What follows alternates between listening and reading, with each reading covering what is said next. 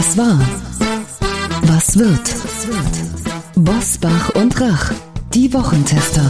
Powered bei Redaktionsnetzwerk Deutschland und Kölner Stadtanzeiger. Und hier sind die Wochentester. Wolfgang Bosbach und Christian Rach. Herzlich willkommen, Christian Rach hier aus Hamburg. Und ein herzliches Hallo von Wolfgang Bosbach heute aus Heilbronn. Wenn der eine Koalitionspartner dem anderen Wortbruch vorwirft, dann hängt der Koalitionsregen reichlich schief. So geschehen diese Woche, als der grüne Wirtschaftsminister und Vizekanzler Robert Habeck gegen die FDP austeilte, weil die in seinen Augen sein Heizungsgesetz blockiert. Eine Einordnung zu diesem Streich, eine Einordnung. Aber das ist auch Stimmt gut. beide. Das können wir doch lassen, Julde. Eine Einordnung zu diesem Streit gleich von uns. Und wir sprechen über die letzte Generation. Die Klimakleber werden immer radikaler und wollen ab Herbst den sozialen Wendepunkt herbeiführen mit Kampagnen gegen Superreiche. Ums Geld geht es den Klimaklebern allerdings auch, genauer gesagt um Spendengelder in Höhe von 1,4 Millionen Euro. In dieser Woche haben 170 Beamte 15 Objekte in sieben Bundesländern durchsucht. Der Hintergrund? Sieben Klimaaktivisten wird vorgeworfen, eine kriminelle Vereinigung gebildet bzw bzw. unterstützt zu haben und für diese Straftaten die Millionenspenden gesammelt zu haben. Außerdem Mr. Ich war Bild heute bei den Wochentestern in der letzten Folge vor der Sommerpause. Was war, was wird heute mit diesen Themen und Gästen? Auf dem Prüfstand der Wochentester. Koalitionszoff. Platzt wegen Habecks Heizungsplänen die Ampel. Razzia bei den Klimaklebern. Wie kriminell ist die letzte Generation? Schwarz, gelber Rausch. Was können wir von Borussia Dortmund lernen?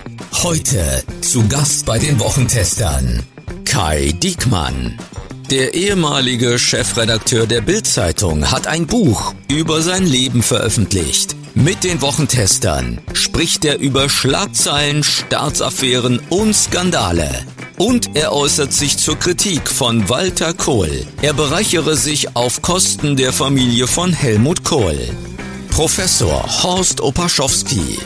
Der Zukunftsforscher ist überzeugt, dass sich in unserer Gesellschaft ein Wandel vom materiellen Wohlstand zum sinnerfüllten Wohlstand abzeichnet. Sein starker Appell für besser Leben statt mehr haben. Außerdem Klartext zu den Aktivisten der letzten Generation. Heute bei den Wochentestern. Und auch heute wieder mit dabei unser Redaktionsleiter Jochen Maas, der sich immer dann zu Wort meldet, wenn wir ein klares Urteil abgeben sollen. Jawohl, herzlich willkommen aus Köln, liebe Hörerinnen und Hörer der Wochentester und vielen Dank an dieser Stelle an Friedrich Schönmann aus Brandenburg für seine Mail zur vergangenen Folge. Herr Schönmann hat ganz genau hingehört und sich gewundert, dass wir nicht klar gesagt haben, dass Robert Habecks Staatssekretär Patrick Greichen entlassen wurde und nicht freiwillig gegangen ist. Sie haben völlig recht, Herr Schönmann, haben Sie ganz genau gehört, aber zu dem Zeitpunkt, als wir die entsprechende Rubrik aufgezeichnet haben, war der genaue Hintergrund noch nicht ganz klar. Deswegen sind wir da noch ein bisschen zurückhaltend äh, geblieben und deshalb auch die abweichende Formulierung. Aber danke an dieser Stelle fürs aufmerksame Zuhören. Die erste Frage an euch, die liefert uns auch Herr Schönmann in seiner Mail, denn er hat sich auch zum Thema mangelnder Respekt von Schülerinnen und Schülern geäußert. Er weist darauf hin, dass es den Aufwachsenden heutzutage an Vorbildern mangele, die vermisst er. Und äh, Zitat, häufig wird gezeigt, dass der Rüpel- und Regelverstoßer weiterkommt und Öffentlichkeit erzeugt, wie auch die sogenannten Klimakleber, so die Position von Herrn Schönmann. Wie soll da erfahren werden, dass sich Respekt und Regelbeachtung lohnen? Frage an euch im Auftrag von Herrn Schönmann quasi, haben wir tatsächlich zu wenige echte Vorbilder? Und wenn ja, wie können wir das möglicherweise ändern? Naja, das ist ja fast eine philosophische Frage. Wann ist wer wie ein Vorbild? Das lässt sich natürlich nur und für wen vor allen Dingen nur sehr schwer greifen. Wir haben ja immer unsere Rubrik Daumen hoch, Daumen runter. Und ich nehme mal vorweg, was ich heute mit Sicherheit sagen will, ist äh, Tina Turner, die jetzt gestorben ist. Eine wunderbare Frau, eine großartige Künstlerin, hat alles in ihrem Leben durchgemacht von Erfolgen, von Niederlagen. Und sie ist immer wieder aufgestanden und hat dann an irgendeiner Stelle auch einen Punkt gesagt, also das war's jetzt, ich ziehe mich zurück ins mehr oder weniger Private. Ist sie ein Vorbild? Ja, sie ist ein Vorbild. Für mich ist sie ein Vorbild, aber für viele andere weiß ich nicht, ob sie dann ein Vorbild ist. Das heißt, ab wann ist man ein Vorbild? Das ist natürlich unglaublich schwer zu sagen. Ist ein Fußballspieler, der Millionen verdient und trotzdem super Leistung bringt und dann auch noch Werbekampagne für Rasierapparate macht, wo er ebenfalls nochmal Millionen verdient. Ist der ein Vorbild, auch wenn er sich top verhält? Das sind schwierige Dinge.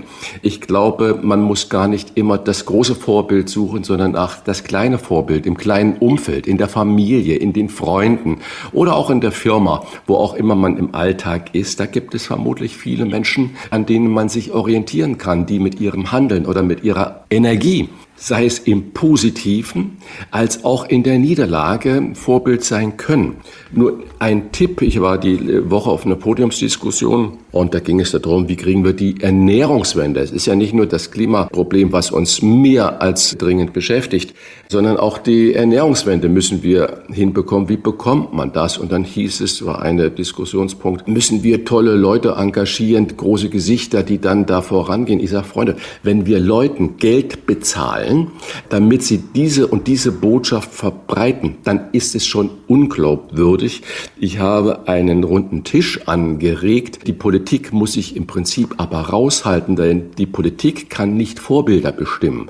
Wir haben aber heute in der heutigen Kommunikationswelt so viele Influencer, das wird ja schon fast als Beruf bezeichnet und die Leute verdienen ja auch viel Geld. Wenn wir die besten Influencer, wenn wir die besten Sportler, Musiker, dazu bringen, an einem runden Tisch mit 10, 20 Leuten teilzuhaben, ohne dass da Geld fließt und zu sagen, lass uns Kampagnen entwickeln. Habt ihr Lust, weil ihr überzeugt seid darüber, über die Inhalte, dann kann man sowas ähnliches vielleicht wie Vorbilder schaffen, aber man kann nicht ein Vorbild am Reißbrett entwickeln und sagen, du bist jetzt unser Vorbild und danach richten wir uns bei vielen. Ich bin Christian für den Hinweis auf die Familie dankbar, denn alles fängt irgendwo an und wir neigen ja bei Fehlentwicklungen häufig dazu, zu sagen, also da muss sich jetzt mal die Politik drum kümmern.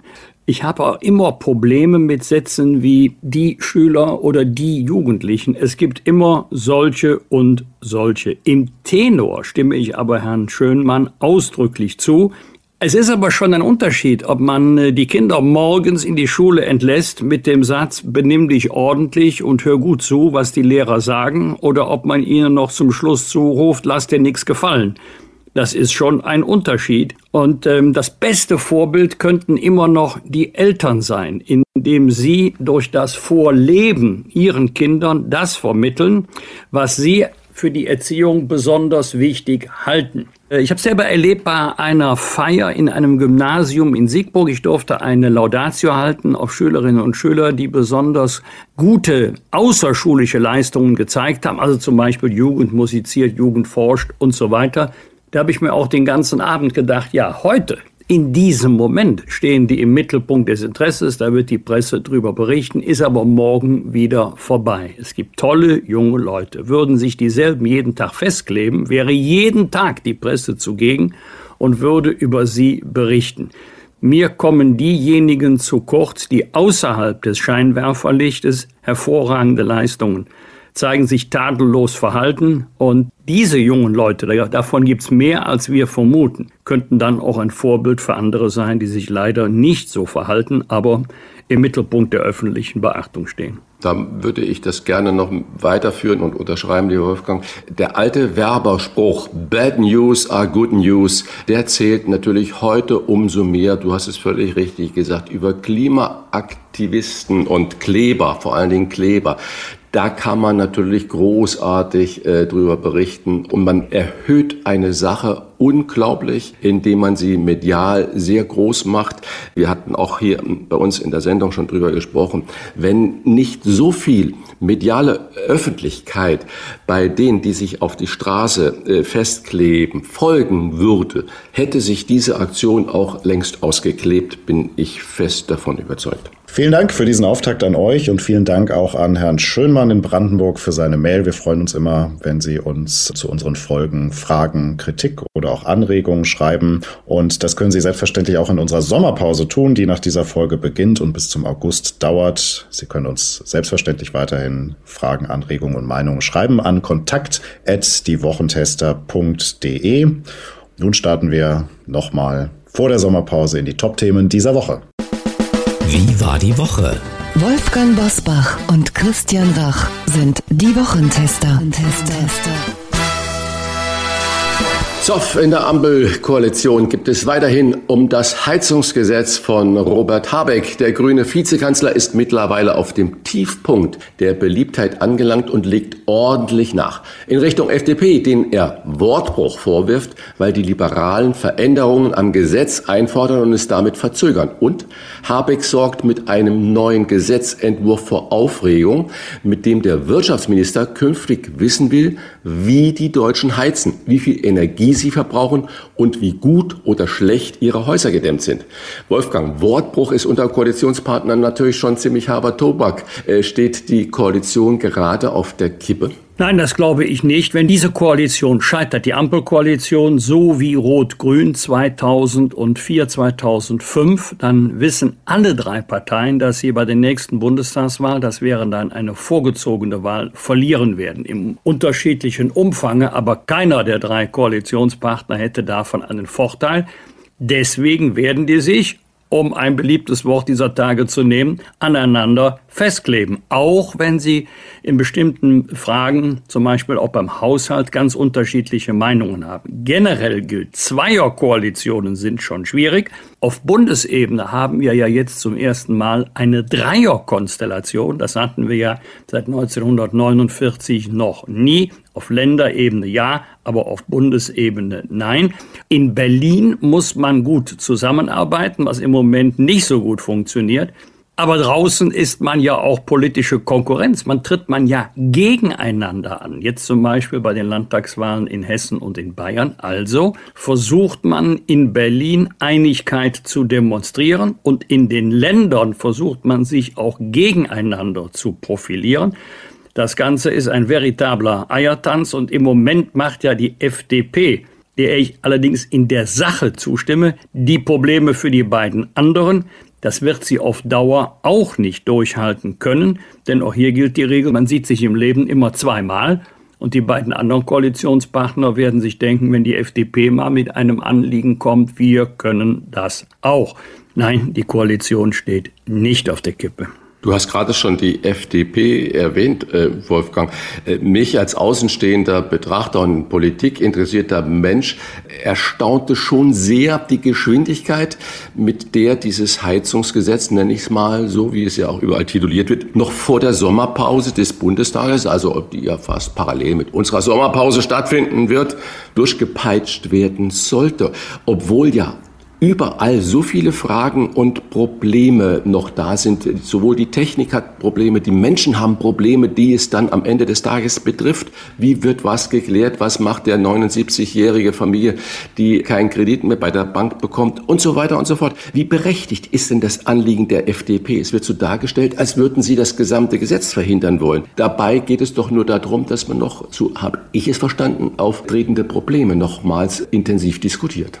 In der Sache selber hat die FDP völlig recht. Es ist nur kurios, dass die FDP-Minister im Bundeskabinett diesem Gesetzentwurf zustimmen und wenige Tage später auf dem FDP-Parteitag erklären, so ging das aber alles nicht. Also am besten ist, man denkt ja zuerst etwas zu Ende, beschließt es erst dann und gibt es im, ins Gesetzgebungsverfahren.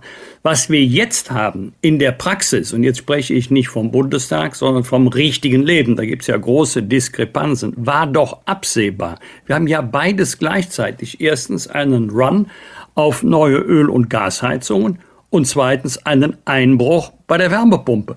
Ja, liebe Leute, das ist doch kein Wunder. Wenn der Staat sagt, demnächst gibt es erhebliche Förderungen, jedenfalls für große Gruppen der Bevölkerung, dann ist ja jeder dumm, der sich jetzt eine Wärmepumpe kauft, dann wird er selbstverständlich darauf warten, bis der Staat definiert hat, in welcher Höhe und für welche Personen gibt es diese Zuschüsse. Zwar werden auch in diesen Tagen Wärmepumpen äh, verkauft und installiert, insbesondere bei Neubauten. Aber es ist ja jetzt gerade kein Run auf die Wärmepumpen, sondern eher auf Öl- und Gasheizung und so nach dem Motto, da weiß man, was man hat. Das hat sich die Koalition anders vorgestellt. Zweiter Punkt. Wenn es Förderungen geben soll, erstens, wie wird das eigentlich seriös finanziert? Welche Kosten kommen da auf den Staat zu?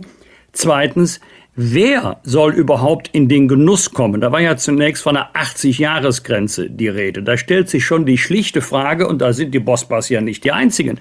Unser Grundstück gehört zur Hälfte meiner Frau, zur Hälfte mir. Das gilt also auch für das daraufstehende bescheidene Einfamilienhaus. Gilt jetzt meine Altersgrenze, gilt die Altersgrenze meiner Frau oder werden beide addiert und dann durch zwei geteilt? Äh, dann kommt noch die Höhe. In welcher Höhe gibt es überhaupt eine Förderung?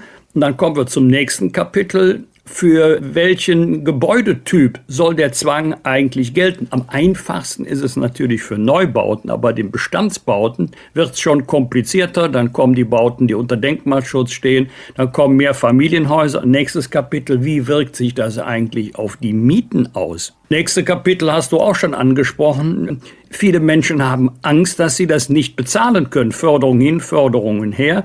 Sie sind nicht mehr erwerbstätig, Sie sind im Rentenalter. Welche Bank gibt da noch einen Kredit oder wer viel hat so auf der hohen Kante, dass er sagen kann, ich habe mich krumm gelegt, ich habe ein bisschen gespart, wollte ich ohnehin für eine Wärmepumpe ausgeben. Urlaub ist dann eben nicht mehr drin.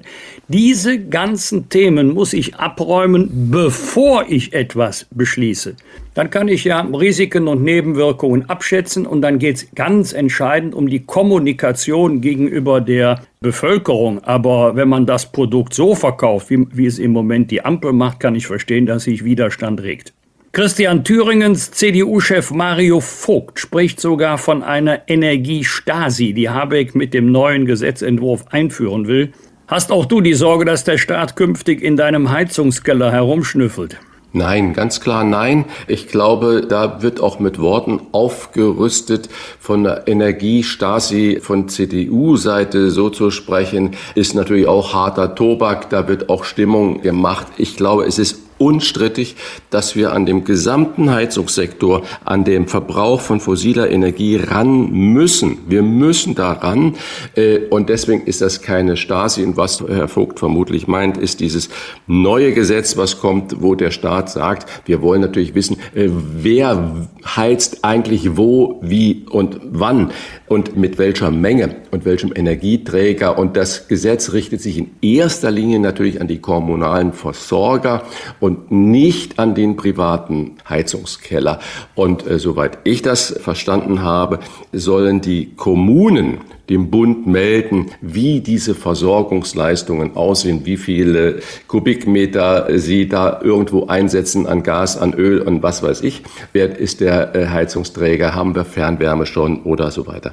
Das heißt, es wird nicht Stasi-Methoden im Heizungskeller eingeführt und ich denke, da sollte sich auch die Opposition so berechtigt, wie du das ja auch gerade ausgeführt hast, mit all den Problemen, die das Heizungsgesetz mit sich bringt. Da sollte man aber auch mit der Wortwahl Energiestasi doch ein bisschen abrüsten, weil das tut der Sache nicht gut. Dortmund schaukelt sich in einen schwarz-gelben Fußballrausch, denn am Samstag kann das Unmögliche wahr werden. Bayern wird nicht deutscher Meister. Ja, wer hat denn damit gerechnet? Sondern die Dortmunder. Christian, wer ist dein Favorit?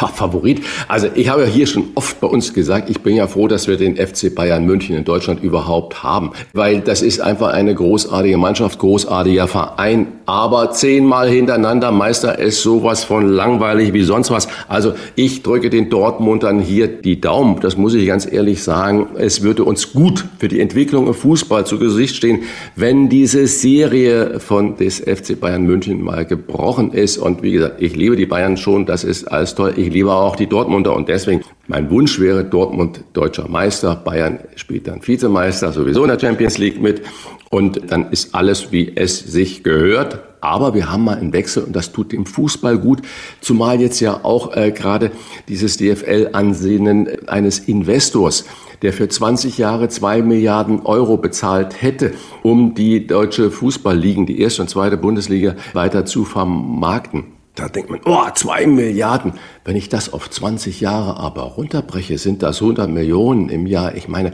das kostet ja schon ein Erling Haaland. Was bringt das wirklich für Vorteile? Und wenn dann aber eine Bundesliga eine Spielzeit, ein Spieltag so zersplittert wird, wie es scheinbar dann sein sollte, dann kann ich nur sagen, die Entscheidung, die ist ganz gut gefällt worden. Und der Watzke von Dortmund, der ja auch Chef der DFL ist, der hat gesagt, jo, das ist halt Demokratie. So ist es und dem ist nichts mehr zuzuführen. Ob Dortmund Meister wird, ist keine Demokratie, sondern das entscheidet sich am Samstag ab 15.30 Uhr auf dem Platz. Und meine Sympathie geht da heute an diesem Spieltag zu Dortmund. Obwohl die Bayern haben natürlich auch die schwere Aufgabe, die müssen ja beim ruhmreichen ersten FC Köln antreten. Ja, der ist, glaube ich, auch noch kurz davor, in die Champions League einzutreten, oder? oh, voll gemein. so, aber Wolfgang, dann gleich mal so, wenn wir da, es ist so schön und wichtig, dass wir nicht nur die schweren Themen bei uns bearbeiten in unserem Podcast, sondern dass wir auch da mal mit so einem Lachen äh, so ein Thema Dortmund oder Bayern, ich meine, das äh, bewegt jetzt nicht die Welt, aber Millionen von Fußballfans. Was können wir jetzt dann von äh, Borussia Dortmund lernen? Hat Dortmund zum Beispiel, wir haben vorhin schon über Vorbild gesprochen, könnte Dortmund, so wie die sich als Identifikation in der Stadt darstellen und wie viel, wie die Fans diesen Verein feiern, ist das ein Vorbild? Was können wir von Borussia Dortmund deiner Meinung nach lernen? Nie aufgeben. Es geht immer, immer weiter und es gibt auch dann wieder neue Chancen. Denn ich weiß, wie die Dortmunder geknickt waren nach dem 3 zu 3 in Stuttgart. Das ist ja noch nicht lange her. Man mag sich das mal vor Augen halten. Stuttgart bekommt einen Platzverweis. Dortmund spielt äh, nur noch gegen 10. Zehn Stuttgarter ähm, schießen drei Tore gegen den da schon führenden VfB Stuttgart, der dann äh, zum Schluss auch noch das 3 zu 3 kassieren muss. Sonst wäre ja jetzt schon Borussia Dortmund deutscher Meister, wenn man in Stuttgart gewonnen hätte. Das könnten die Bayern ja mit vier Punkte Vorsprung nicht mehr aufholen. Also, so geknickt man war, es geht immer weiter. Dann verliert ähm, Bayern München zu Hause gegen Leipzig und dann sieht die Welt schon wieder anders aus. Das Zweite ist, es gibt eine unglaubliche Identifikation zwischen der Stadt, dem Umland, den Menschen und dem Verein Borussia Dortmund. Ich selber war im Stadion Live und in Farbe Dortmund Champions League gegen FC Chelsea. Und wenn man das erlebt hat, mit welcher Hingabe, mit welcher Leidenschaft die Fans ihren Verein unterstützen, anfeuern, das ist dann wirklich der zwölfte Mann auf dem Platz. Und der Verein hat eine lange, lange Tradition. Er war ja schon einige Male deutscher Meister, aber in den letzten zehn, elf Jahren nicht. Und es ist keine Katastrophe, erst recht keine nationale Katastrophe, liebe Bayern-Fans, wenn Bayern München mal in Anführungszeichen nur Vizemeister ist. Das tut der Liga doch gut, wenn immer nur am Anfang die Frage gestellt wird, wer wird eigentlich deutscher Vizemeister, dann ist es doch auch langweilig. Jetzt haben wir Spannung oben, jetzt haben wir Spannung beim Abstieg und so stellen sich doch die Fußballfans ihren Lieblingssport vor, dass es spannend ist bis zum letzten Spieltag.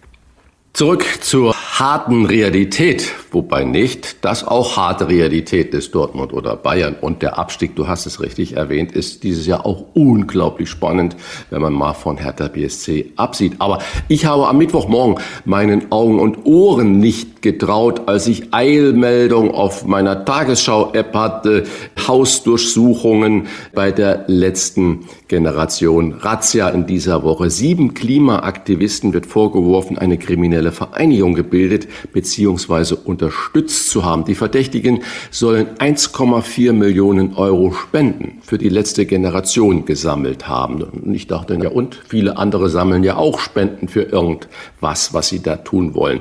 Die Gelder halfen den Aktivisten dabei, Straftaten zu begehen, so die Staatsanwaltschaft München. Es wurden Vermögenswerte und Konten beschlagnahmt und man höre und staune die Internetseite abgeschaltet. Wolfgang, sind wir gerade an einem Wendepunkt im Umgang mit der letzten Generation? Rechnest du damit, dass sich die Klimaleber nun erst recht noch weiter, ich sag mal, radikalisieren im Anführungsstrichen?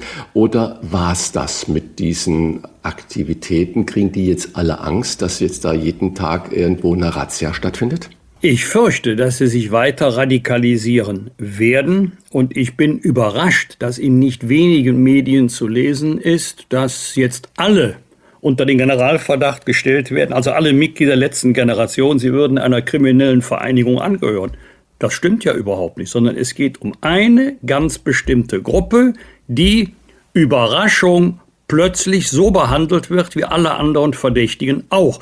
Das heißt, die Strafprozessordnung und das Strafgesetzbuch machen keinen Unterschied, aus welchen Motiven jemand Straftaten begeht oder in dem Verdacht steht, Straftaten begangen haben zu sollen, sondern der Rechtsstaat beißt jetzt einmal zu. Er hat äh, über Monate hinweg mit einer enormen Geduld äh, zugesehen, mehr oder weniger sanfte Sträfchen verhängt, in der Hoffnung, so ein Schüsschen vor den Bug, das wird sie von weiteren Straftaten abhalten. Dann wurde fröhlich erklärt, noch im Gerichtssaal, ha, wir machen weiter. Teilweise hatte der Richter noch die Robe an, da saß man schon wieder auf der Straße und hat sich erneut festgeklebt. Und dann gibt es ja noch Vorwürfe, die weit über das Festkleben auf einer Straße hinausgehen plus dem Einwerben von Geld. Hier geht es also um den Betrag von 1,4 Millionen Euro. Es betrifft aber nur eine kleine Gruppe.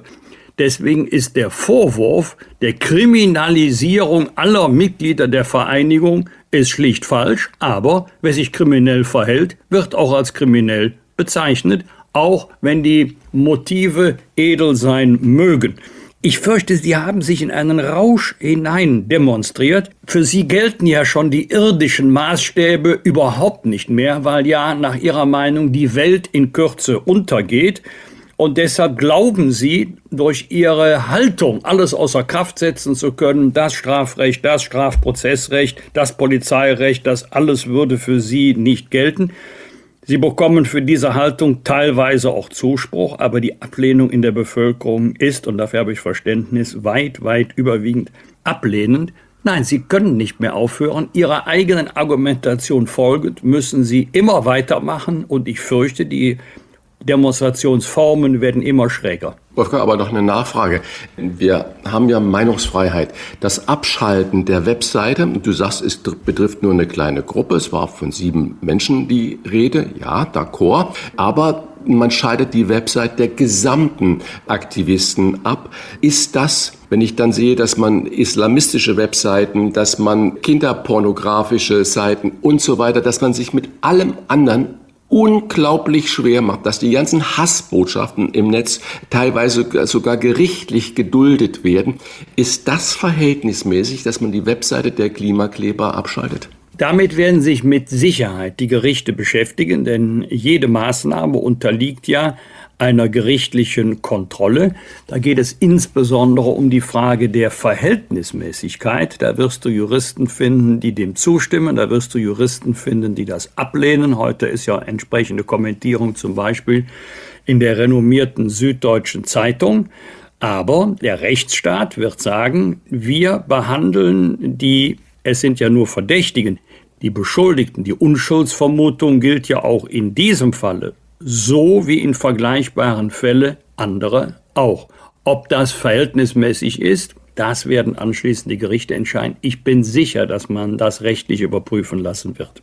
Er war 16 Jahre Chefredakteur von Deutschlands größter Zeitung, die polarisiert wie keine andere Zeitung. Das Gespräch mit Kai Diekmann über seine größten Fehler, die Kohlsöhne und seine Willkommenskampagne für Flüchtlinge. Jetzt bei den Wochentestern. Klartext, Klartext. Wolfgang Bosbach und Christian Rach sind die Wochentester. Tester, Tester. Es gibt wohl kein zweites Medium in Deutschland, das so stark polarisiert. Die einen lieben Bild, die anderen hassen Bild. Doch niemand lässt diese Zeitung kalt. Und wenn der ehemalige Chefredakteur seine Erinnerungen an 16 Jahre Bild mit dem Untertitel ankündigt, ein Leben zwischen Schlagzeilen, Staatsaffären und Skandalen, dann ist Aufmerksamkeit garantiert. Ich war Bild heißt das Buch und Kai Diekmann ist der Autor. Herzlich willkommen bei den Wochentestern, lieber Herr Diekmann. Lieber Herr Bosbach, lieber Herr Rach, ganz herzlichen Dank für die Einladung. Das Bild unter besonderer Beobachtung der Öffentlichkeit steht, ist ja eigentlich normal. Doch zuletzt stand vor allem der Führungsstil ihres Nachfolgers, eines Nachfolgers von Ihnen, muss man ja sagen, Julian Reichelt im Fokus. Haben Sie sich für Ihren Nachfolger, ich sag mal provokant, manchmal ein bisschen geschämt? Wissen Sie, ich bin jetzt seit sechs Jahren nicht mehr bei Springer und wenn ich etwas in der Politik gelernt habe, dann ist es das, nicht über Nachfolger zu reden, vor allem nicht öffentlich ich und daran halte ich mich. Ich habe mich immer geärgert, wenn Vorgänger von mir auch gutmeinend äh, sich in der Öffentlichkeit über mich und meine Arbeit geäußert haben und wie gesagt, habe mir vorgenommen, das machst du, wenn es mal soweit ist, anders und es wird Sie nicht überraschen, wenn ich Ihnen heute sage, dass ich froh bin, nicht mehr Teil dieser ja äh, Tragödie zu sein. Im Buch habe ich es formuliert, ich hätte mir für Bild eine glücklichere Entwicklung gewünscht. Es macht mir natürlich keinen Spaß, wenn ich sehe, dass nicht über die Schlagzeilen in Bild geredet wird, sondern dass die Zeitung viel zu häufig in den Schlagzeilen selber ist. Der amtierende Audiochef von Bild, Stefan Netzeband, schreibt über ihr Buch, Zitat, du warst, also Guy Dickmann, warst im Vergleich zu allem, was erstmal folgen sollte, Mitte, Merkel, Mitgefühl. Also da dürfte es nicht viele geben, die diese Diagnose teilen. Wie sehr schmerzt es Sie, dass viel von der Akzeptanz in der Mitte der Gesellschaft beschädigt wurde, die Sie in 16 Jahren Bild aufgebaut hatten? Das kann ich nicht äh, beurteilen, ähm, ob das so ist. Wenn ich heute in der Zeit lese, dass ich es gewesen sei, der die Bildzeitung aus der politischen Schmuddelecke geholt hat, dann ist das etwas, was ich mir ähm, golden rahmen und an die Wand hängen werde, weil das ausgerechnet die Zeit mir das zu meinen Lebzeiten noch attestiert. Ähm, damit hätte ich nicht gerechnet. Es war natürlich auch einer der Gründe, warum ich irgendwann entschieden habe, dieses Buch zu schreiben. Ich war Bild, weil wenn Sie 16 Jahre an der Spitze stehen, dann erleben Sie so unglaublich viel, dann begegnen Sie so unglaublich viel spannenden Menschen, spannenden Menschen, die entweder Geschichte geschrieben haben oder immer noch Geschichte schreiben, mitunter mehr Geschichte heute schreiben,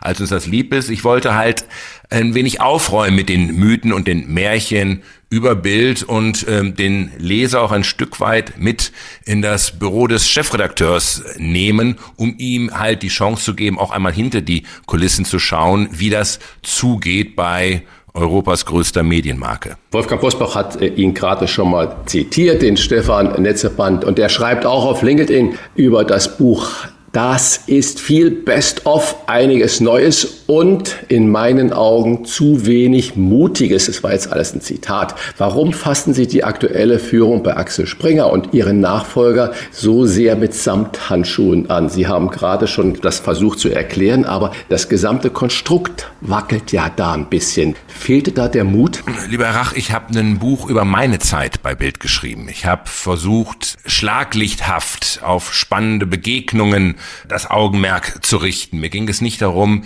jetzt ein äh, Buch über Bild zu schreiben oder ein Buch über Springer, so wie Springer heute ist. Das überlasse ich gerne anderen, sondern mir ging es darum, den Blick hinter die Kulissen von Bild zu gestatten in einer Zeit, in der ich eben 16 Jahre dort an der Spitze Verantwortung äh, getragen habe und meine Geschichte zu erzählen, so wie ich subjektiv Bild erlebt habe, wie ich die Menschen erlebt habe, die dort gearbeitet habe, aber auch denen, denen ich in meiner Arbeit für die Zeitung begegnet bin. Das war Anliegen dieses Buches. Mit Bild sich von außen zu beschäftigen, das überlasse ich gerne anderen. Das tun ja auch viele andere. So, jetzt mal Kopf über. Eintauchen in Ihr Buch. Refugees Welcome ist eine Bildkampagne, bei der Sie persönlich gegen den Hajo Friedrichs Grundsatz verstoßen haben, der lautet, Mache dich nicht gemein mit einer Sache, auch nicht mit einer guten Sache. Zitat Ende. Wie kam es 2015 zu dieser Willkommenskultur durch Bild, die vielleicht einige überrascht hat? Ja, vielleicht einen Satz noch zu äh, Hajo Friedrichs und seinem Satz. Ähm, ich bin da wirklich grundsätzlich anderer Meinung und nur weil er von Hajo Friedrichs kommt, muss er ja auch nicht richtig sein.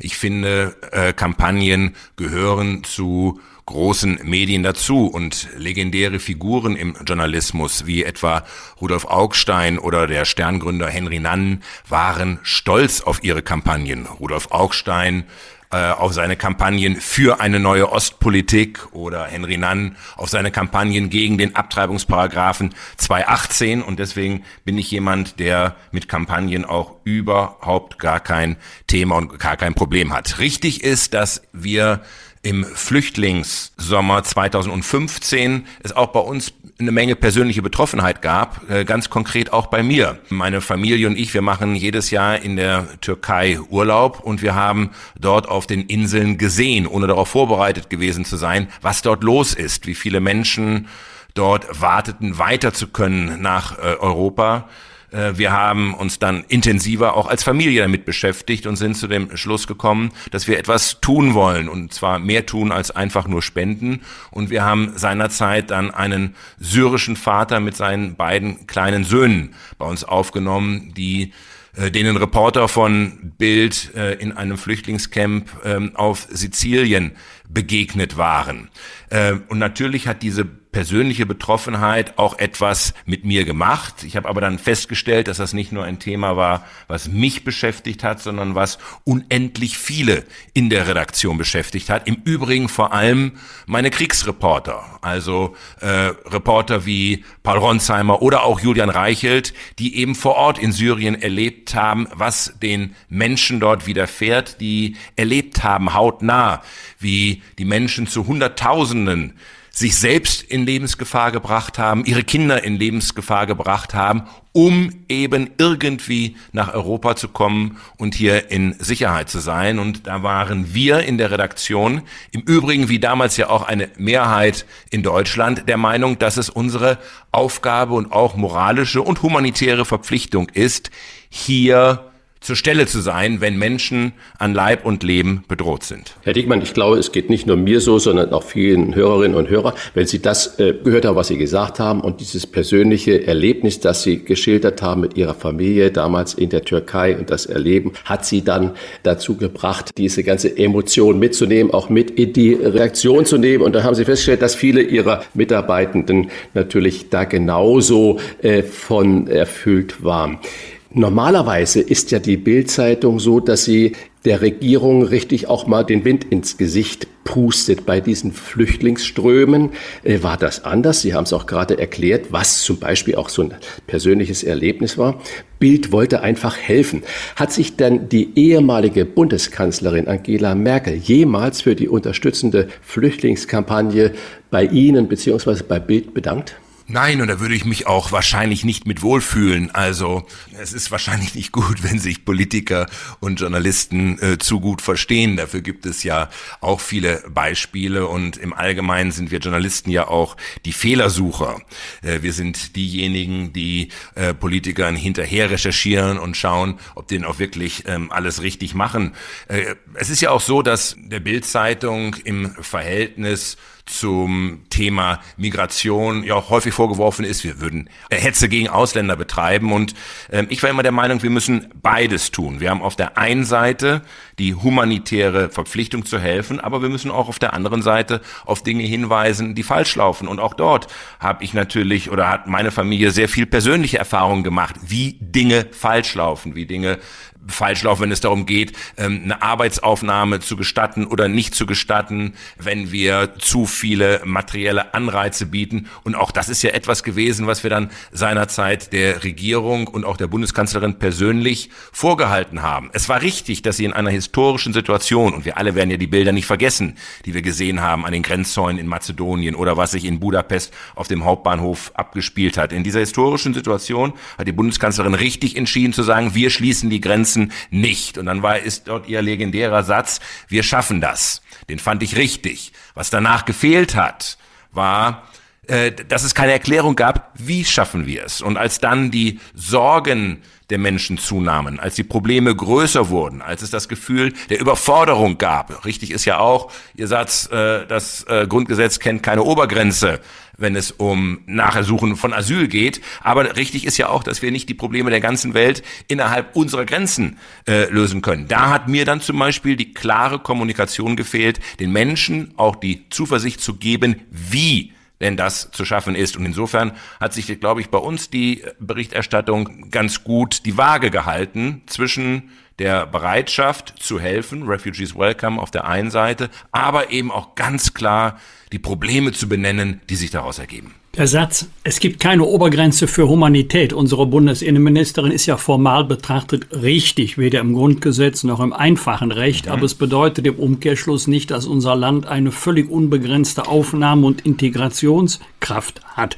Mhm. Würden Sie es heute wieder so machen, also Refugees Welcome, oder würden Sie heute eher titeln Refugees Welcome, ja, aber es muss erläutert werden, was das ist, was wir schaffen müssen und wie wir das schaffen können. Ich glaube, genau so haben wir es getan. Also der erste Impuls war, zu helfen. Und das ist ja auch richtig. Es ging ja um eine Nothilfe. Es ging ja tatsächlich äh, darum, dass wir nicht debattieren konnten jetzt tagelang, wie gehen wir mit den Menschen um, die dort in der Sonne saßen, deren Kinder nicht zu trinken hatten, die mit den Booten übers Meer zu uns gekommen sind. Da musste einfach geholfen werden. Das ist eine humanitäre Verpflichtung. Das ist für mich eine Selbstverständlichkeit. Die ergibt sich nicht nur aus der historischen Verpflichtung, sondern wir sind das größte und äh, wirtschaftlich stärkste Land in der Mitte Europas. Und und wenn wir das nicht schaffen, wer sollte sich sonst dann dort in der Lage fühlen, ähnlich äh, mitzutun? Und das andere ist eben genauso richtig. Und auch diese Fragen haben wir ja gestellt und diese Fragen haben wir doch immer drängender gestellt. Wie gehen wir mit den Problemen um? Wo sind die Perspektiven? Was müssen wir anders machen? Und in meinem Buch äh, schildere ich ja auch, dass ich ja auch das Gefühl habe, dass wir dort Fehler machen, dass die materiellen Anreize, die ganz konkret auch meinem syrischen Gast äh, angeboten wurden, einfach viel zu groß waren. Ähm, dass das Verbot, Arbeit aufzunehmen, ein Fehler ist, weil es ging ja nicht nur darum, äh, um den materiellen materiellen Erwerb, sondern es ging um Würde. Äh, unser Flüchtling war äh, zuvor Ingenieur gewesen. Der hatte selbst Angestellte und der hatte jetzt auf das größte Problem, was er hatte, war auf einmal sein Status, nur noch Flüchtling zu sein und ein Stück weit Almosenempfänger. Und äh, diese ganzen Probleme, die haben wir natürlich in der Kürze der Zeit nicht lösen können. Sie hätten aber äh, adressiert werden müssen. Und meine große Hoffnung ist ja, dass wir aus diesem Flüchtlingssommer 2015 lernen, weil ganz klar ist, das wird nicht die letzte große Migrationswelle gewesen sein, sondern wenn wir uns auf der Welt umgucken, dann sehen wir, was da gerade noch alles passiert. Und äh, wir sollten es dann im Zweifelsfall anders machen, als wir es 2015 gemacht haben. Meine Befürchtung ist, lieber Herr Diekmann, dass wir nichts gelernt haben 2015 und dass das im Moment sich noch genau so darstellt, wie Sie das gerade beschrieben haben.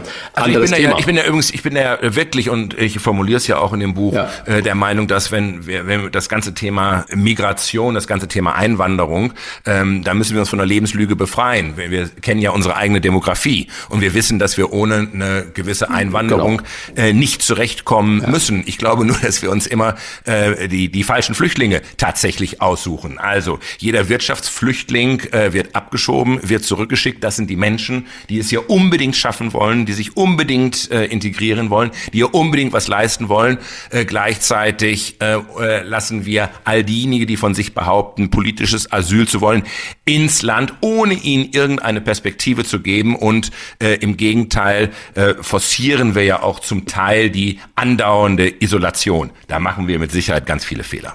Und mit Sicherheit haben wir da auch ein riesiges Verwaltungsproblem.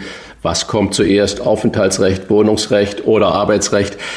Wäre eine andere Sendung, die wir gerne gemeinsam auch mal so gestalten können, wo wir nur über dieses äh, Thema reden. Anderes Thema. Ein Kapitel Ihres Buches, Herr Diekmann, haben Sie äh, Gerhard Schröder, Altkanzler Gerhard Schröder gewidmet, der mal mhm. gesagt hat, er brauche Bild, Bams und Klotze zum Regieren.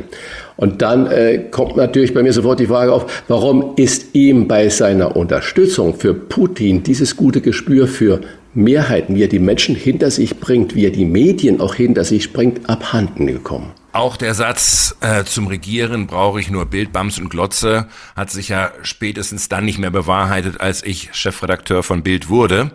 Äh, und das hat ja auch zu unseren massiven Konflikten äh, geführt in seiner Amtszeit, die ich ja auch detailliert beschreibe. Also in Wahrheit haben wir uns bekämpft bis aufs Messer die rot-grüne Bundesregierung auf der einen Seite und die Bildzeitung auf der anderen Seite. Wir haben da übrigens auch Fehler gemacht und auch dazu bekenne ich mich in dem Buch, dass ich sage, äh, unserer Kampf gegen die Agenda äh, 2010 war ein Fehler, weil wir schlicht und ergreifend die Agenda nicht verstanden haben. Und zur Wahrheit gehört ja auch, das werden Sie viel besser beurteilen können, weil Sie viel dichter dran waren, lieber Herr Bosbach, äh, dass auch die Regierung von Angela Merkel äh, noch Jahre später ganz hervorragend von dieser Reform gelebt hat. Wahrscheinlich wäre Deutschland nicht so gut durch durch die Finanzkrise 2008, 2009 gekommen, wenn es diese Reformagenda nicht gegeben hat. Dann allerdings stellt sich die Frage, warum sie jetzt in weiten Teilen rückabgewickelt wird.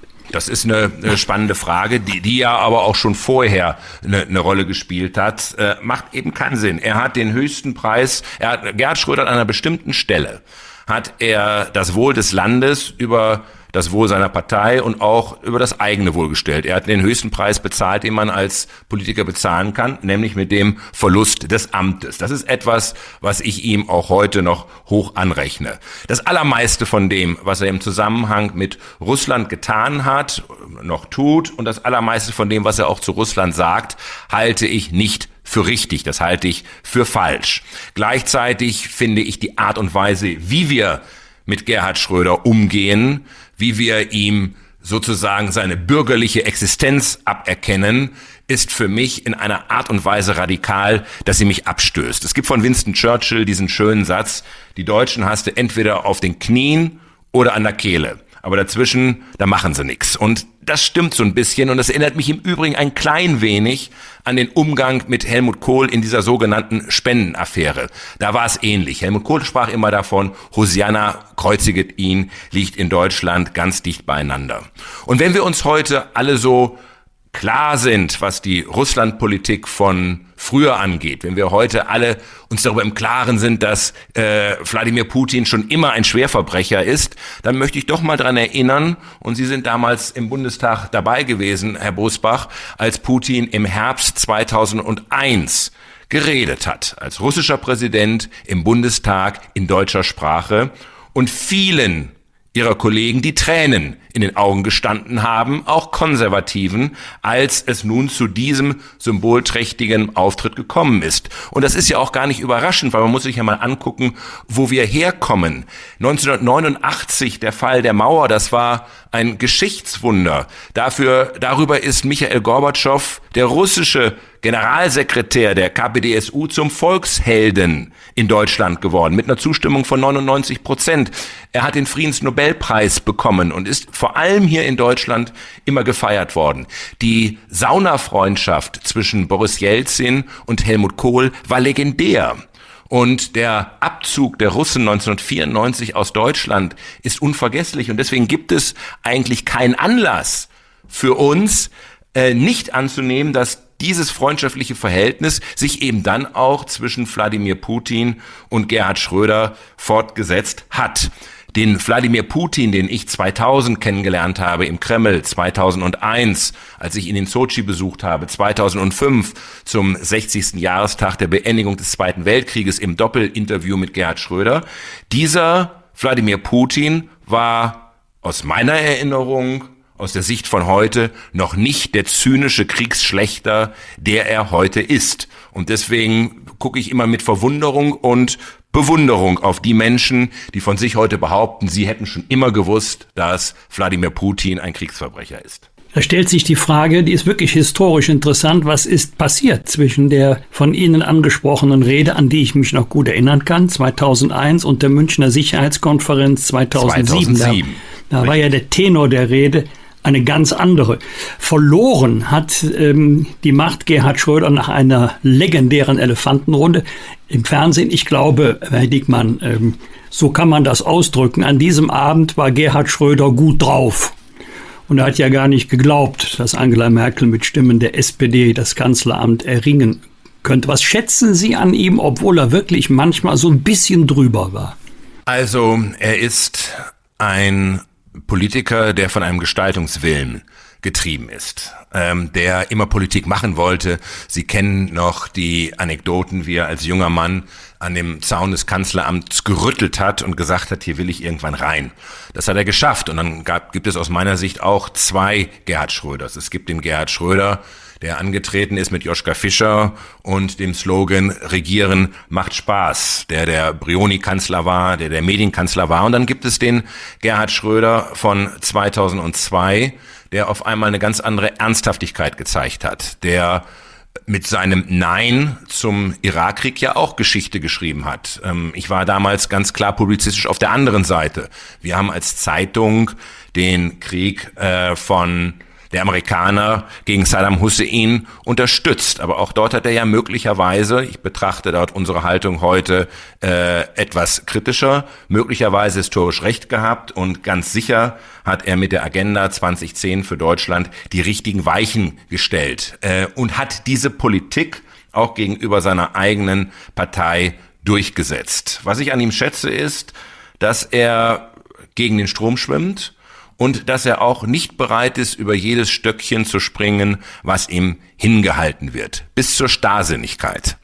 Ich erinnere mich übrigens an einen anderen ehemaligen Bundeskanzler, dem seine Freundschaft und seine Loyalität gegenüber anonymen Geldgebern so wichtig ist, dass er sich dafür auch hat in Haftung nehmen lassen und auch bürgerlich Nachteile hat erleiden müssen. Und insofern sind sich diese beiden Charaktere vielleicht an der Stelle nicht so ganz unähnlich. Der andere, von dem Sie ja gerade sprechen, das äh, ist Helmut Kohl. Und äh, als Helmut Kohl Kanzler ist, waren Sie, wenn ich da richtig informiert bin, ein 18-jähriger Schüler, der ihn zuvor für die Schülerzeitung interviewt hat. Kohl hat Sie bis zu seinem Tod im Juni 2017 auf besondere Weise als Freund irgendwie begleitet. Was hat denn Kohl, Wolfgang Bosbach hat gefragt, was Sie besonders an Schröder geschätzt haben oder wie Sie ihn sehen. Was hat Kohl so besonders für Sie gemacht, Herr Diekmann?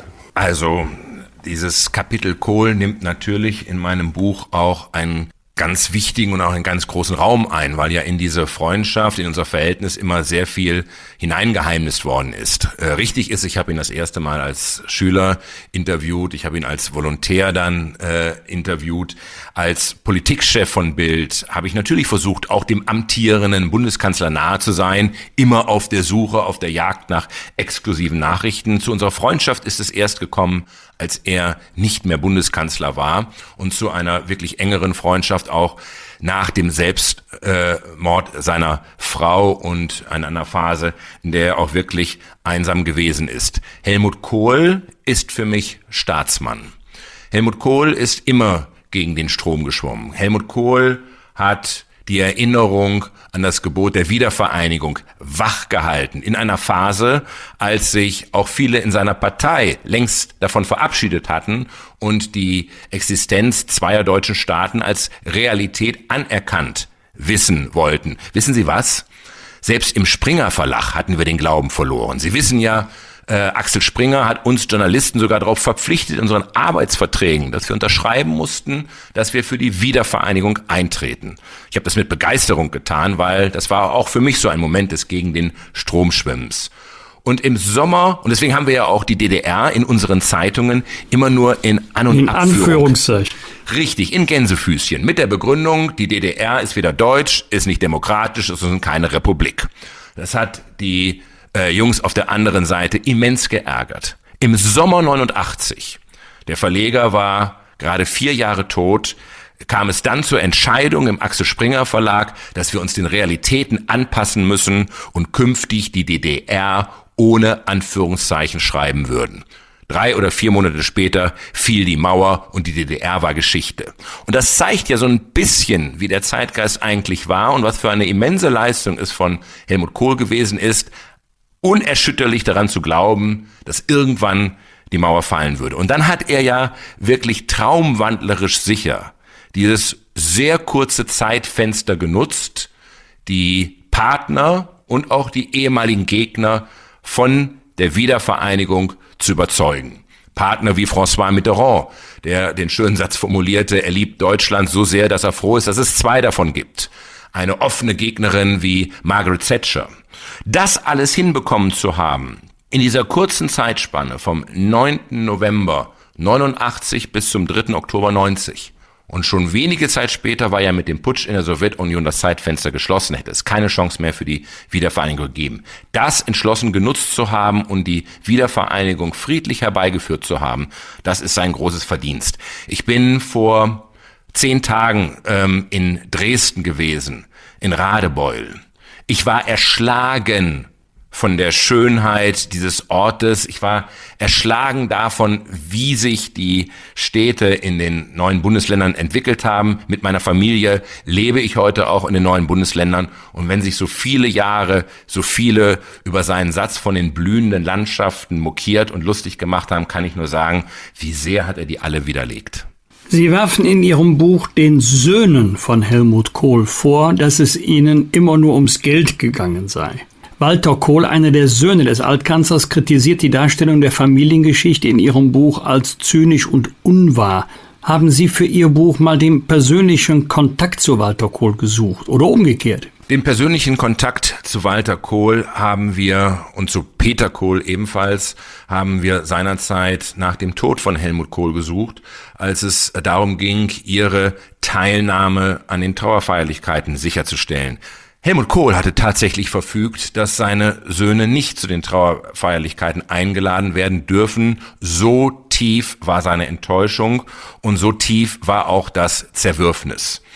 Und wir haben uns über diese Anordnung hinweggesetzt und gesagt, die Söhne müssen die Möglichkeit haben, mit ihren Familien an den Trauerfeierlichkeiten teilzunehmen. Wir haben dann auch äh, verabredet äh, Telefonate zu diesen Telefonaten ist es nie gekommen, weil die Söhne sich völlig anders als in ihren öffentlichen Darstellungen einfach auf unsere Kontaktaufnahme nicht reagiert haben und auch dann nicht zu den Trauerfeierlichkeiten erschienen sind. Die verabredeten Telefonate haben schlicht nicht stattgefunden, so dass es dann, muss man einfach sagen, schon wieder eben der sehr einseitige Versuch war, diese tragische Familiengeschichte für sich selber zu nutzen, für sich selber zu materialisieren. Helmut Kohl hat mir über die Jahre immer wieder auch Dokumente gegeben, übrigens mit der klaren Verabredung, welche ich verwenden darf und welche ich nicht verwenden darf. Und die, die Sie jetzt im Buch nachlesen können, sind alles jene, die ich verwenden darf. Und es war schon sein Anliegen, dass diese Geschichte, die wahre Geschichte dieses Zerwürfnisses, irgendwann einmal erzählt wird. Weil er jetzt so viel spekuliert worden ist, ist mir es auch nochmal wichtig, das ganz klar zu sagen.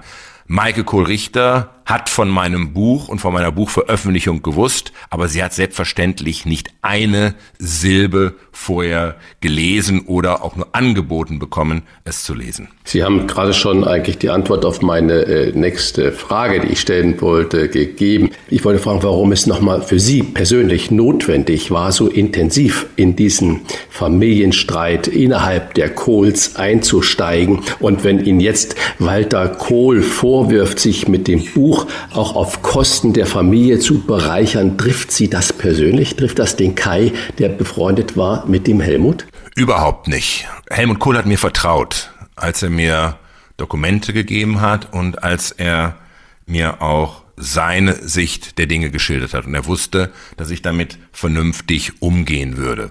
Und diesen Satz, den geht's immer nur ums Geld den hat er ja mehr als einmal nur gesagt. Und wissen Sie was, wenn ich heute dann im Interview von Walter Kohl lese, dass er stolz darauf ist, dass er als Sohn unentgeltlich für den Vater gearbeitet habe nach dem Tod der Mutter, dann frage ich mich ja, was macht denn den Sohn sonst? Außer selbstverständlich unentgeltlich für die Eltern da zu sein. Und wenn dann vorgerechnet wird, dass doch die Witwe angeblich noch viel mehr bekommen habe, dann kann ich Ihnen nur sagen, dann bestätigt sich mein Eindruck, verfestigt sich mein Bild, zumindest von Walter Kohl, dass es ihm tatsächlich immer nur ums Geld geht. Auch die Mailbox-Affäre von Christian Wulff, Klammer auf, bin ja. auf dem Weg zum Scheich, Klammer zu, ist ja. ausführlich Thema im Buch. Außer einem zufällig entstandenen Foto beim Bild Sommerfest 2018, auf dem sie Rücken an Rücken stehen, sind keine Annäherungsversuche zwischen ihnen beiden bekannt. Hat sich das zwischenzeitlich geändert? Und noch eine Zusatzfrage von mir.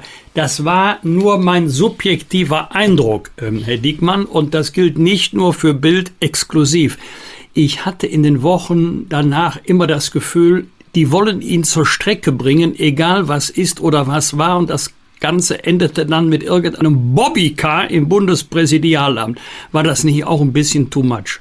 Also ich fange mal mit ähm, der letzteren Frage an. Selbstverständlich hat es dort komplette Übertreibungen gegeben und ähm, dass ihm vorgehalten worden ist, ein kostenloses Bobbycar bekommen zu haben, ist eine dieser Übertreibungen gewesen, die übrigens nicht von Bild gekommen sind. Bild war die Zeitung, die seinerzeit sehr sauber und sehr intensiv recherchiert hatte, dass es im Zusammenhang mit seiner Hausfinanzierung in Großburg-Wedel schlicht und ergreifend zu ich will nicht sagen Unregelmäßigkeiten, aber zu einer Aussage des damaligen Ministerpräsidenten im Landtag gekommen ist, die nicht der vollen Wahrheit entsprach. Er wurde gefragt nach dem Kreditgeber. Der Kreditgeber war äh, oder er wurde gefragt nach einem Unternehmer als möglichem Kreditgeber und er hat das verneint, aber hat eben nicht erwähnt, dass es die Frau dieses Unternehmers gewesen ist, die den Kredit über eine halbe Million Euro gewährt hat. Und das ist für einen Spitzenpolitiker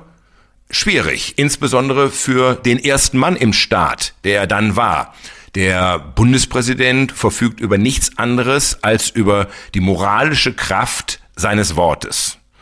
Und wenn daran gekratzt wird, dann hat der erste Mann im Staat ein Problem. Er wäre ja zu äh, einer Reihe von Themen nicht mehr sprechfähig gewesen. Was ich, glaube ich, dann noch viel gravierender wurde, war ja und wie meistens das in solchen Affären, äh, und wir erleben das ja jüngst gerade im Hause Habeck mit Herrn Greichen, ist denn der Umgang mit der Affäre. Ich bin bis heute fest davon überzeugt, wenn Christian Wulff sich im ersten Angang hingestellt hätte und gesagt hätte, ich habe da einen Fehler gemacht, ich war da damals unter Druck und deswegen ist das so gekommen, dann wäre ihm verziehen worden. Die Deutschen tun nichts lieber als zu verzeihen. Also wenn man jemandem anderen verzeiht, erhöht man sich ja gleichzeitig selbst und deswegen hat das bei Margot Käßmann ja auch so gut funktioniert nach ihrer berühmten Alkoholfahrt. Aber der Umgang von Christian Wulff, dieses Scheibchenweise hier, Scheibchenweise da, insbesondere der Anruf auf meiner Mailbox.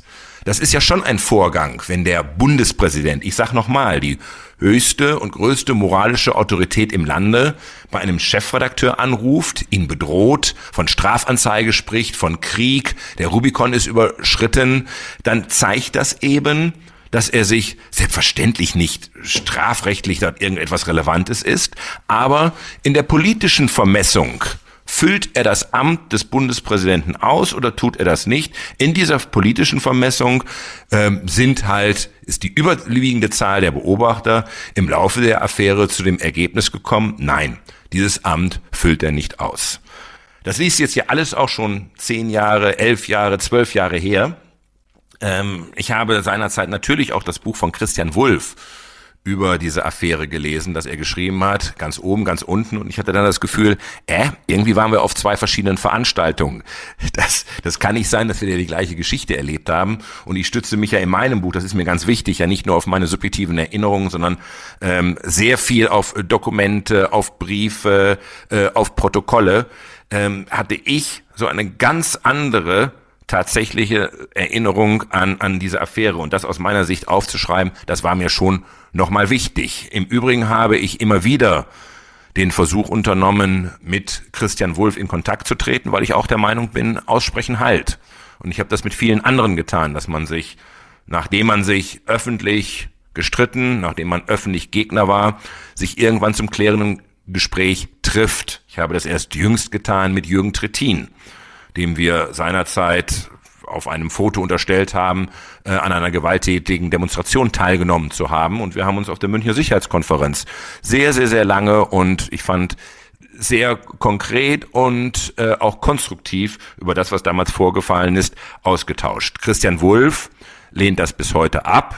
Ich habe ihn zuletzt, als wir beide angefragt waren für einen äh, Podcast, glaube der ARD, zum zehnjährigen Jahrestag seines Rücktritts habe ich nochmal angeboten, dass wir es auch gerne zusammen machen können.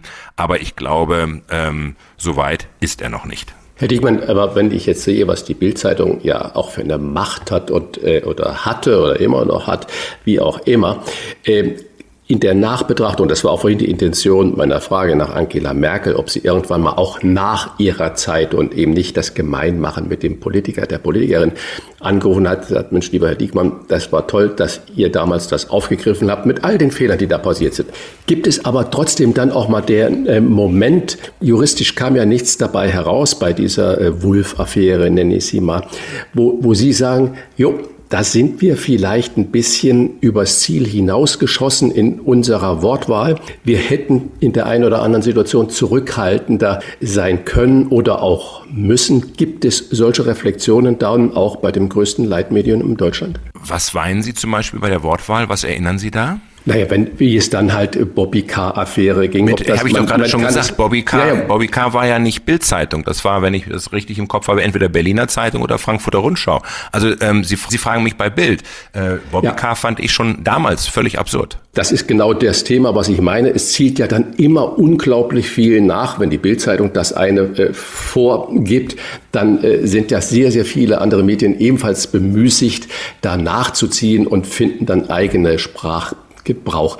Ist es nicht also ich habe nochmal, um das ganz klar zu ja. sagen, selbstverständlich äh, gab es äh, dort äh, seinerzeit an vielen Stellen Übertreibungen, aber es war nun überhaupt nicht so, ähm, dass alle brav der Bildzeitung gefolgt werden. Ich bin damals äh, sehr kritisiert worden. Mir ist damals vorgeworfen, ich hätte die Mailbox durchgestochen, was ja nicht stimmt. Und den Nachweis führe ich ja auch sehr detailliert äh, im Buch, wie aus meiner Sicht die Mailbox im Zweifelsfall äh, bekannt geworden ist. Selbstverständlich hat es Übertreibungen gegeben, aber wenn Sie äh, Bild von damals lesen, als es dann zu der Anklage gegen Christian Wulff kam, äh, habe ich im Kommentar, und ich habe nicht viel Kommentare geschrieben, habe ich im Kommentar formuliert, dass das der völlig falsche Angang ist. Diese Affäre ist nicht mit juristischen Mitteln zu greifen und zu beschreiben, sondern hier geht es um eine politische Affäre.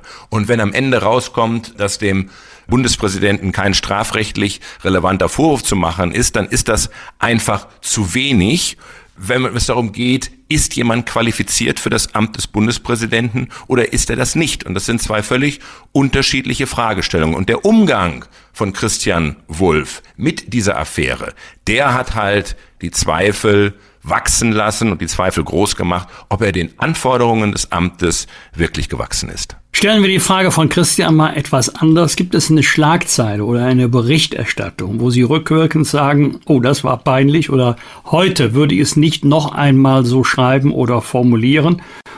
Und jetzt mal losgelöst von der Causa Wolf, gibt es noch jemanden, mit dem Sie mal gerne ein Gespräch führen über eine Berichterstattung über ihn? Ach, ganz ehrlich, da gibt es ähm, ganz viel. Wenn Sie 16 Jahre Schlagzeilen, tägliche Schlagzeilen zu verantworten haben, dann sind da auch viele darunter, ähm, die Sie im Nachhinein bereuen, weil Sie irgendeinen Hintergrund nicht kannten, äh, der erst später bekannt geworden ist. Das ist mitunter das Schicksal des Journalisten. Journalisten arbeiten à jour. Wir arbeiten für den Tag und einen Sachverhalt müssen Sie dann immer auch zum Redaktionsschluss beurteilen und da kommen Sie mitunter auch zu Fehlurteilen und äh, da gibt es eine äh, ernst gemeinte Zwischenfrage, Herr Diekmann. Ja. Wann mussten oder wann muss man sich heute entscheiden, das wird unsere Überschrift, also urzeitmäßig?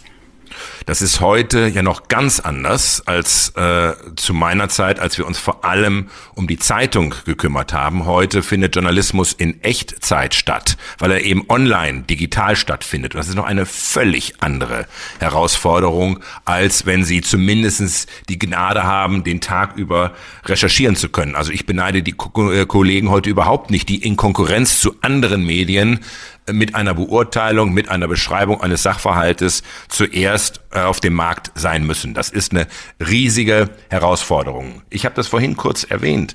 Äh, wir haben damals eine Kampagne gegen die Agenda 2010 gemacht mit Schlagzeilen, die wirklich unterirdisch gewesen sind. Jetzt gehen sie auch noch an die Sparschweine unserer Kinder ran oder mehr Haustiere ausgesetzt wegen Hartz IV. Das waren vielleicht Schlagzeilen, die Ihnen damals in der Opposition Freude gemacht haben, die ich aber heute für falsch halte. Und ich habe mich auch äh, seinerzeit ich glaube 2012 bei Gerhard Schröder bei einem Treffen in der Redaktion, als er als Kanzler AD die Redaktion besucht hat und es ein Abendessen äh, mit der Redaktion gab, Sie kennen das ja auch noch, die sogenannten Kamingespräche, habe ich mich äh, im Kreise meiner Redakteure für diese Berichterstattung entschuldigt. Sie ist falsch. Wir tragen unseren Teil der Verantwortung dafür, dass die Kanzlerschaft von Gerhard Schröder frühzeitig zu Ende gegangen ist. Ich habe das auch schon bei öffentlichen Veranstaltungen getan. Ich finde, das gehört dazu, zu behaupten, wenn man 16 Jahre lang Schlagzeilen formuliert, da läuft nicht was schief, ist totaler Unsinn. Mir hat ja besonders gut gefallen, wir sind Papst. Ich glaube, das war 2004, 2005, als 2005, Ratzinger jawohl. da äh, zum Papst gewählt wurde. Das wir sind Papst, das fand ich schon also genial. Auf welche solcher Schlagzeilen oder anderer Schlagzeilen sind Sie denn besonders stolz, wo Sie sagen, ja, das war in zwei Worten voll getroffen? Also, wenn wir über zwei Worte reden, dann fällt Oder mir noch eine lass ich drei Worte sein, das spielt ja, keine Rolle. Äh, äh, da fällt mir noch eine andere Schlagzeile ein und das ist die Schlagzeile Miss Germany. Miss Germany war die Schlagzeile zur Wahl Angela Merkels zur ersten Bundeskanzlerin der Bundesrepublik Deutschland. Und jetzt erzähle ich Ihnen, was es werden Sie kaum für möglich halten. Sowohl die Schlagzeile Wir sind Papst als auch die Schlagzeile Miss Germany haben uns vor den deutschen Presserat gebracht. Äh, Miss Germany hat einen Leser beantragt, die Bildzeitung zu rügen für diese Schlagzeile, weil es sei bei der Wahl ja gar nicht um eine Misswahl gegangen. Und äh, ich glaube, es war ein Deutschlehrer, der sich beschwerte über die Schlagzeile Wir sind Papst. Und das waren zwei Gründe, die er anführte. Erstens sei die Zeile grammatikalisch falsch, falsch. weil eben und zweitens seien gar und faktisch sei sie auch falsch, weil nicht alle Deutschen seien Papst geworden. Was beide Schlagzeilen eint, ist, dass sie etwas leisten, was Bild unique macht. Die FAZ berichtet darüber, was ist. Die Bildzeitung muss einen Schritt weitergehen. Die Bildzeitung muss nicht nur berichten, was ist, sondern wie das, was ist, von einer Mehrheit im Publikum empfunden wird, etwas ausdrücken. Ein kluger Kollege hat mal den schönen Satz formuliert, die Bildzeitung sei so etwas wie der Seismograph der deutschen Befindlichkeit. Also, wir sind diejenigen, die die Temperatur im Land messen, die erzählen, wie das Land tickt und das finde ich ist mit diesen beiden Zeilen besonders gut gelungen, weil sie eben ein Gefühl ausdrücken. Nicht nur etwas faktisch beschreiben, sondern ein Gefühl, einen historischen Moment markieren. Wenn ich das noch kurz erwähnen darf, ich sage ja immer, es gibt in Deutschland zwei Boulevardzeitungen. Eine ganz große, das ist die Bildzeitung, und eine ganz kleine, das ist die linksalternative Taz. Ne, praktischerweise liegen wir auch nur einen Steinwurf voneinander entfernt. Und, Holzmann äh, rettet Schröder. Richtig, ja. War eine genau. geniale Überschrift, genial. Ja, aber wissen Sie, äh, als wir die Schlagzeile gemacht haben, wir sind Papst, wie die Schlagzeile in der Taz lautete? Ganze Nein. Seite 1 schwarz und dann nur, oh Gott. ja, und genau. als wir die Schlagzeile gemacht haben, Miss Germany, war die Schlagzeile, lautete die Schlagzeile der Taz, es ist ein Mädchen. Es gibt allerdings eine Schlagzeile in der Taz, auf die bin ich heute noch neidisch. Und da ging es seinerzeit darum, dass der Berliner Flughafen mal wieder verkündete, dass die Eröffnung verschoben werden muss. Und da titelte die Taz, Berlin kriegt keinen hoch. das waren so Momente, da war ich auf die Kollegen auf der anderen Straßenseite richtig neidisch. Ja, oder Sie haben vermutlich auch Applaus äh, gegeben. Das ist ja schon äh, großes Kino dann. Vorletzte Frage vor dem Hintergrund der aktuellen Negativschlagzeilen über Bild. Sie wollen nicht über Nachfolger sprechen. Übrigens, ich kann das verstehen. Das gilt ja auch politisch. Die Minister Richtig. außer Diensten gehen ja nie in das Ressort, in den Ausschuss, in dem sie einmal ein Ministeramt hatten. Wenn Ihre heutigen Kolleginnen und Kollegen den PR-Berater Diekmann um einen Rat bitten würden, wie man den Wind für Bild wieder drehen kann, welchen Rat würden Sie denn den Kollegen geben? Sie machen das wirklich geschickt, Herr Bosbach, aber ich würde Ihnen nur den Rat geben, wendet euch an Story Machine, meine Agentur, und da sitzt Philipp Jessen, der war früher vom Stern, der kann das ganz hervorragend und der kann euch ganz sicher helfen. Letzte Frage, wir haben Ihnen jetzt gute 45 Minuten zugehört mit der Leidenschaft, mit der Sie sprechen und argumentieren, wird es Ihnen noch mal jucken, Chefredakteur von Bild zu werden? Ich habe ja geschrieben, ich bin ein Junkie und Bild war meine Droge. Und ich habe dann ja mit dem Trump-Interview nochmal am Ende wirklich ganz zum Schluss, wenige Tage vor meinem Ausscheiden, eine Dröhnung bekommen. Aber tatsächlich habe ich auch das Buch geschrieben, so ein Stück weit als Entwöhnung, um nochmal zu verstehen, was ist dort eigentlich passiert, um das wirklich nochmal Revue passieren zu lassen, um das auch nochmal zu reflektieren. Und ich habe es am Anfang gesagt, das, was Sie bei Bild erleben, das reicht für drei Leben. Das empfinde ich auch jetzt so. Das Buch war mal geplant für 350 Seiten, es sind 544 geworden und es fehlen noch immer noch ganz viele Geschichten, die mir wichtig sind. Ich tröste mich damit, Winston Churchill hat für seine Memoiren drei Bände gebraucht, das hier ist gerade mal mein Erstling. Aber ich bin mit mir im Reinen und ich bin auch zufrieden und diese 16 Jahre waren unglaublich erfüllt. Man kriegt den Kai Diekmann aus dem Journalismus, aber wahrscheinlich den Journalismus nicht aus dem Kai Diekmann raus. Was mir geblieben ist, ist dieser unbedingte Drang, Geschichten zu erzählen. Und ich kann auch heute an keiner Geschichte vorbeigehen. Und davon können viele ein Lied singen, insbesondere die Chefredakteure und Chefredakteurinnen der Potsdamer Neuesten Nachrichten, wo ich lebe, in Potsdam, und der Ostsee-Zeitung in Usedom, wo ich auch häufig lebe. Wenn ich dort über den Strand gehe oder ich laufe durch irgendwelche Potsdamer Parks und ich sehe dann irgendwas, dass die Biber wie irgendwelche Bäume wieder umgesägt haben, dann kann die äh, Chefredakteurin der Potsdamer Neuesten Nachrichten sicher sein, dass sie von mir eine SMS und auch ein Foto bekommt. Und ich würde mich auch nicht wundern, wenn jetzt sie irgendwann meine äh, Nummer sperrt, weil weil das ist halt der unverbesserliche Drang, Geschichten zu erzählen, den werde ich einfach nicht los.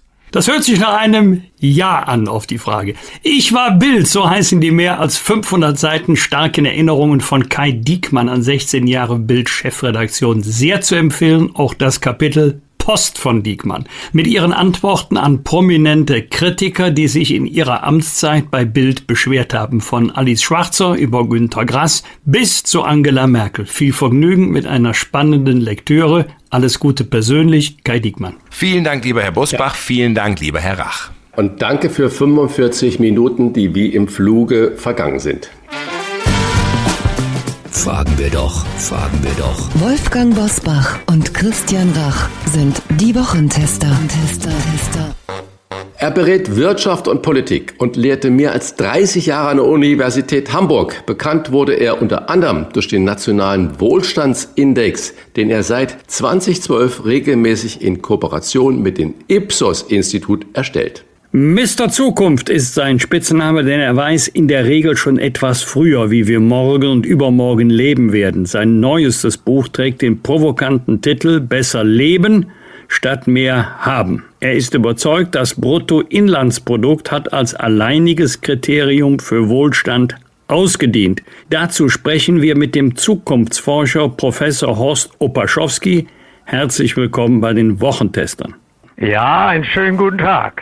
Herr Professor Opaschowski, besser leben statt mehr haben als Lebensziel. Was macht Sie so sicher, dass das der neue Trend ist oder ist das von Ihnen eher eine Empfehlung, ein guter Rat? Nein, nein, nein. Man muss schon unterscheiden zwischen äh, äh Trendentwicklungen, die auch empirisch abgesichert sind, und äh, bloßen persönlichen Meinungen.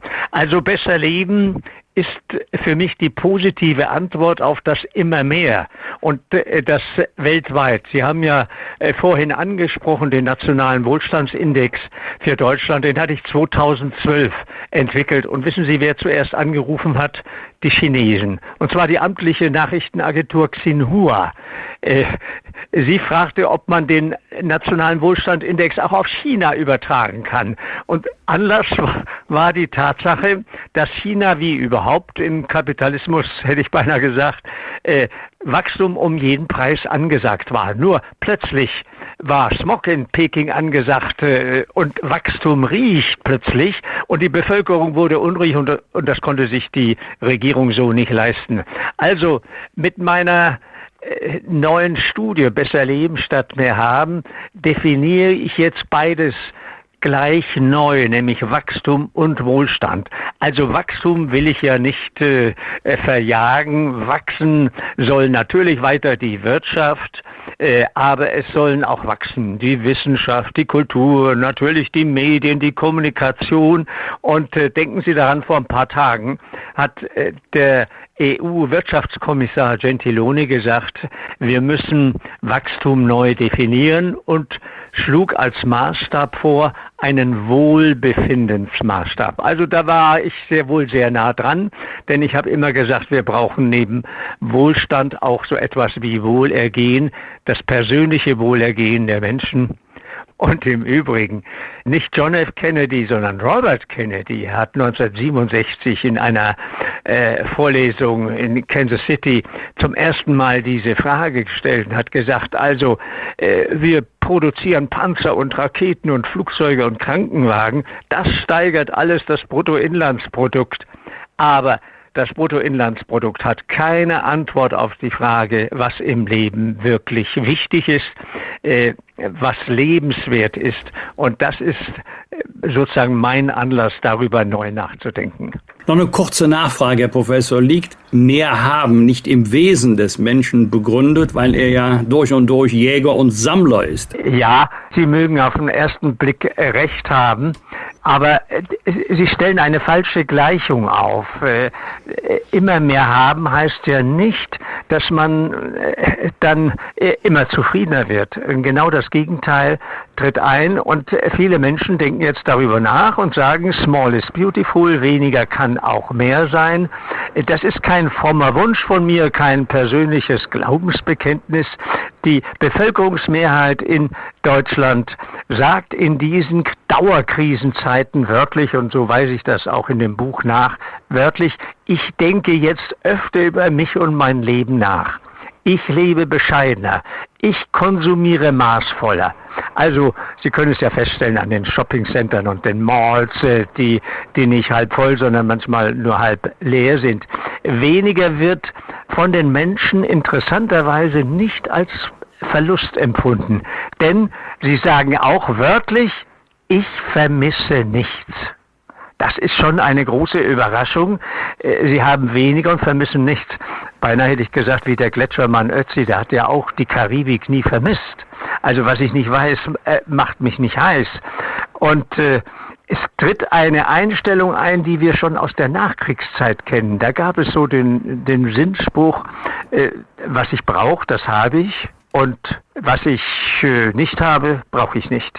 Und genau an diesem Punkt sind wir im Moment. Das äh, impliziert jetzt natürlich sehr viele Fragen. In der Nachkriegszeit gab es den Otto-Versand, der wurde groß, gab es den Neckermann-Versand, der wurde groß. Und heute haben wir Amazon, die unglaublich groß sind und natürlich ja. äh, unglaublich viel auch mit den halb vollen oder halb leeren Einkaufszentren zu tun haben.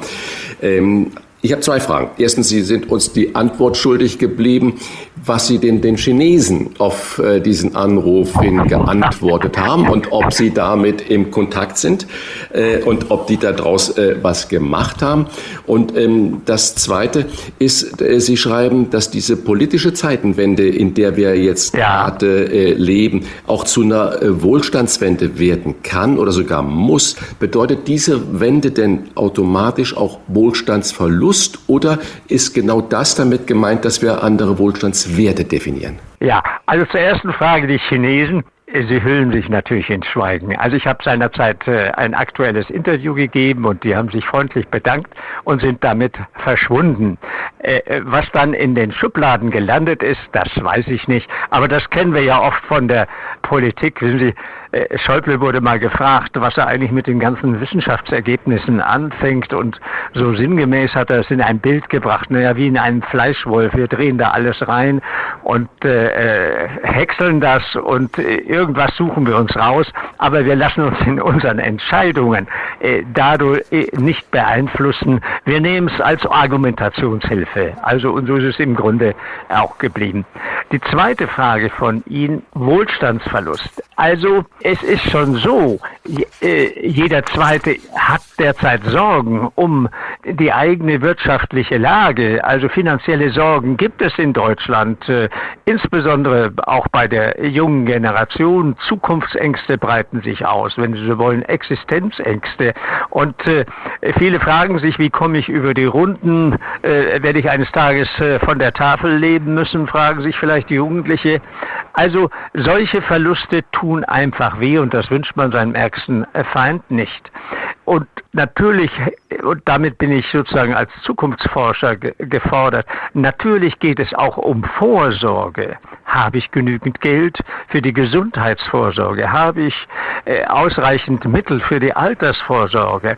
Oder gar für die nächste Generation? Kann es sein, äh, dass wir sozusagen unsere Mittel heute verfrühstücken und äh, Ende nur, nur Schulden hinterlassen? Ich sage immer, wer Schulden macht, macht sich schuldig. Also das ist schon ein Punkt, äh, der mir tatsächlich persönlich auch Sorgen macht. Wir erleben aktuell in der politischen Debatte über das Heizungsgesetz, wie groß die Angst bei mehr als der Hälfte der Bevölkerung vor zu großen finanziellen Belastungen ist. Hat Robert Habeck diese Angst unterschätzt? Ja, ja, wir erleben ja tagtäglich seine Äußerungen und äh, es ist nicht ganz einfach, äh, Wirtschaft und Umwelt in Einklang zu bringen. Äh, das wissen wir und vor allen Dingen, ich weiß es aus den Untersuchungen der, der Bevölkerung, die immer groß äh, tönt. Und wenn es dann so weit ist und wenn es weh tut, dann äh, zieht man sich zurück. Also auch bei den Jugendlichen, die können im Winter sozusagen die Piste runterbrettern Eltern und abends besuchen sie schnell ein Umweltseminar, um ihr Gewissen zu beruhigen. Also beides ist natürlich noch nicht deckungsgleich und beides braucht seine Zeit. Das ist auch der Grund, warum ich manchmal sage, die Umweltfrage muss zu einer Herzenssache werden und äh, nicht wie etwa bei der äh, letzten Generation das Ganze sozusagen emotionslos und gefühllos einfach über die Rampe bringen. Also Sie sprechen das ja schon richtig an und ich sage, das ist dann so äh, dieses Spannungsverhältnis zwischen Emotionalität und Rationalität und Herzensangelegenheit ja. richtig nur dann, wenn es äh, in den Alltag der Menschen integriert ist, wenn jeder es fühlt, dass es passieren muss, dann wird sich was tun. Aber wie schaffen wir das denn? Ja, also ich habe jetzt als Beispiel die letzte Generation genannt. Ich hätte auch Fridays for Future nennen können. Wissen Sie, Fridays for Future, wenn man so sieht, mit welcher Begeisterung diese, man muss ja fast sagen, Kinder, die Jugendlichen, die Schüler, Schülerinnen, äh, da auf die Straßen gegangen sind, zu Tausenden, mit welcher Lust und Freude an der Demo und an dem, was sie bewegen wollen. Was ist bei der letzten Generation? Ja, die hat doch die Zeit verschlafen, freudlos, lustlos, emotionslos, kalt, äh, sitzen die da und kleben sich fest, äh, machen alles sozusagen über die Vernunft und so werden sie nichts ändern können. Nur über Emotionen können sich Verhaltensänderungen erreichen. Also ich würde mal sagen, mindestens 60 Prozent, äh, vielleicht sogar 70 Prozent der Verhaltensänderungen gehen sozusagen auf eine Ansprache der Gefühle zurück. Und äh, die letzte Generation wird so, wie damals die Studentengeneration, die wird so die Masse nie erreichen. Die wollten damals in den äh, 68er Jahren die Arbeiter bewegen. Nichts hat sich bewegt. Also es wird keine Massenbewegung werden. Und als Zukunftsforscher sage ich immer, wer den Menschen etwas Schönes nehmen will, der muss ihnen etwas anderes Schönes dafür geben. Und genau darum geht es eigentlich, dass äh, diese Veränderungen, die natürlich notwendig sind, die vielleicht auch gelegentlich wehtun, äh, äh, dass man die kompensiert mit etwas, was man zusätzlich gewinnt. Also ich spreche in der Zukunftsforschung vom Zeitwohlstand. Plötzlich reden wir über Zeitwohlstand und nicht nur über Geldwohlstand. Das klingt alles toll. Jetzt haben Sie hier aber die Chance eben nicht, nicht wie bei Schäuble gesagt hat, wir schmeißen das in den Fleischwurf. Ja. Jetzt äh, wenden wir uns mal direkt an Robert Habeck, der ja vermutlich in vielen Dingen das Richtige will, aber die Menschen nicht mehr erreicht, nicht mehr es schafft, dass das, was er eigentlich möchte, äh, zur Herzenssache wird. Was würden Sie Robert Habeck denn raten? Was soll er anders machen, damit er die Herzen der Menschen erreicht und ihnen nicht nur Angst macht? Er muss eben einfach versuchen, positive Beispiele zu finden. Und äh, äh das gelingt. Im Moment haben wir, äh, deswegen redet man ja auch oft von der, äh, von der Ver Verbotspartei. Also positive Beispiele. Ich habe zum Beispiel selber Helferbörsen eingerichtet, wo Jung und Alt wird sich gegenseitig helfen. Man kann äh, über die neue Infrastrukturen nachdenken, Nachbarschaftshilfen. Man kann politisch nachdenken über, er ist ja sozusagen auch Wirtschaftsminister, nicht nur gedanklich Umweltminister, äh, äh, über die Flexi-Rente, aber das ist nochmal ein eigenes Thema für sich, denn für mich ist eine der größten Probleme die Epidemie der Einsamkeit, der Kontaktarmut und nicht nur der Geldarmut. Also wie es uns gelingt, äh, Menschen ein Leben lang beschäftigt zu halten. Äh, das ist es ja, denken Sie daran, in dieser Minute, während wir hier miteinander reden, wird jeder Zweite in 100 Jahren noch am Leben sein. Sie können also im Jahr 2050 eine ganze Stadt mit 100-Jährigen füllen. Und was bedeutet das für das Leben in der Zukunft? Äh, dann werden Sie doch nicht mehr nur über eine, einen Ruhestand mit 62, 65 oder 67 reden wollen. Sie wollen ein Leben lang gefordert werden. Sie wollen gebraucht werden. Und äh, deswegen denke ich mir, äh, soll man über diese Flexirente früher aufhören oder länger arbeiten, mehr diskutieren. Länger leben heißt für mich auch länger arbeiten. Der nationale Wohlstandsindex belegt, dass Wünsche wie Haus, Wohnung, Auto an Bedeutung verlieren. Aber was tritt denn an deren Stelle? Ja, Sie haben schon recht. Wie hieß es früher im Werbespruch? Mach mein Haus, mein, meine Wohnung, mein Boot und weiß ich was alles. Ja, äh, das zählt in der Tatsache wirklich nicht mehr. Äh, die, die Menschen sagen es selbst. Und was tritt an die Stelle? Ich nenne zum Beispiel die vier F immer. Also Familie, Freunde, Freiheit und Frieden. Das sind die neuen Qualitäten, auf die es ankommt. Die Familie ist das Wichtigste im Leben. Die Freunde werden ja fast zu einer zweiten Familie. Hinzu kommen auch äh, die Nachbarn, die sich äh, zum Beispiel in der Corona-Krise bewährt haben, die immer da sind, äh, äh wenn man sie braucht, im Unterschied vielleicht äh, zu den Freunden, die weiter weg wohnen.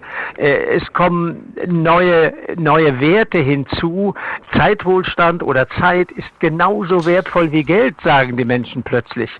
Dies alles erklärt, warum trotz der Krisen, die wir alle haben, äh, Wirtschafts-, Finanz-, Umwelt-, Gesellschaftskrisen, die Menschen sagen, ich blicke positiv in die Zukunft. Das gilt insbesondere für die junge Generation, äh, die fast keine Grenzen für ihren Zukunftsoptimismus kennt. Kurze Nachfrage. Ihre Studien ergeben, dass Mobilität ein Lebensprinzip der Deutschen ist und dass sie die Deutschen eine besondere emotionale Beziehung zum Auto haben. Können da 49 Euro Tickets überhaupt etwas bewegen? Nein, nein. Ganz und gar nicht. Äh, also die 49 Euro Tickets, die kommen zusätzlich hinzu. Also mein Auto bleibt natürlich vor der Tür stehen und äh, zusätzlich benutze ich mal äh, die, die öffentlichen Verkehrsmittel. Sie sagen es schon richtig. Das Auto bin ich. Das Auto ist eigentlich ein Egomobil. Und ich bin ja von Haus aus auch Germanist und sage immer Travel und Travail. Reisen und Arbeiten haben die gleiche Wortwurzel und deuten auf das gleiche Phänomen hin. Der Mensch kann auf Dauer nicht ruhig in seinen eigenen vier Wänden verweilen. Das ist die Ursache für die Mobilität, die Angst vielleicht im Leben etwas zu verpassen und was Besseres und Mobileres als das Auto gibt es einfach nicht. Es steht in der Garage oder vor der Tür, auch wenn ich weiß, äh, dass das Auto oder mobil im Grunde genommen ein, ein Stehmobil ist. Also äh, 70, 80 Prozent der Lebenszeit steht das Auto in der Garage. Wenn ich das so höre und ähm, ja. dann sehe, wie wir uns im Moment befinden und was für Schwierigkeiten ist und dass die Leute ja sagen, ja, im Prinzip unterstützen wir das alles, aber äh, jetzt, wo es mich persönlich betrifft, bin ich eigentlich nicht mehr dafür. Brauchen wir für die Zukunft so eine Art Agenda 2010, wie sie Gerhard Schröder damals aufgelegt hat? Braucht es eine Agenda Agenda 2030, um äh, das Ganze zu bewegen? Und wenn ja, was sollte denn da drin stehen? Ja, ich habe ja als Zukunftsforscher oft sozusagen äh, in die Wüste gerufen und blieb dann manchmal allein. Ich habe einen Deutschlandplan entwickelt. Ich habe äh, eine Veröffentlichung rausgebracht äh, vor zehn Jahren, Deutschland äh, 2020 und dann später auch 2030. Also es liegt eigentlich alles, alles vor. Äh, da sind wir wieder bei dem Bild äh, des Fleischwolfes. Es muss nur aufgegriffen, es muss umgesetzt werden. Und ich bin auch der Meinung, die, die Politik muss mehr Vorausschau betreiben, verantwortlich Vorausschau. Sie muss mehr vorbereitet sein. Also ist die deutsche Politik eigentlich darauf vorbereitet, dass möglicherweise Donald Trump wieder Präsident wird? Oder ist sie dann wieder überrascht und sagt, wir müssen neu nachdenken?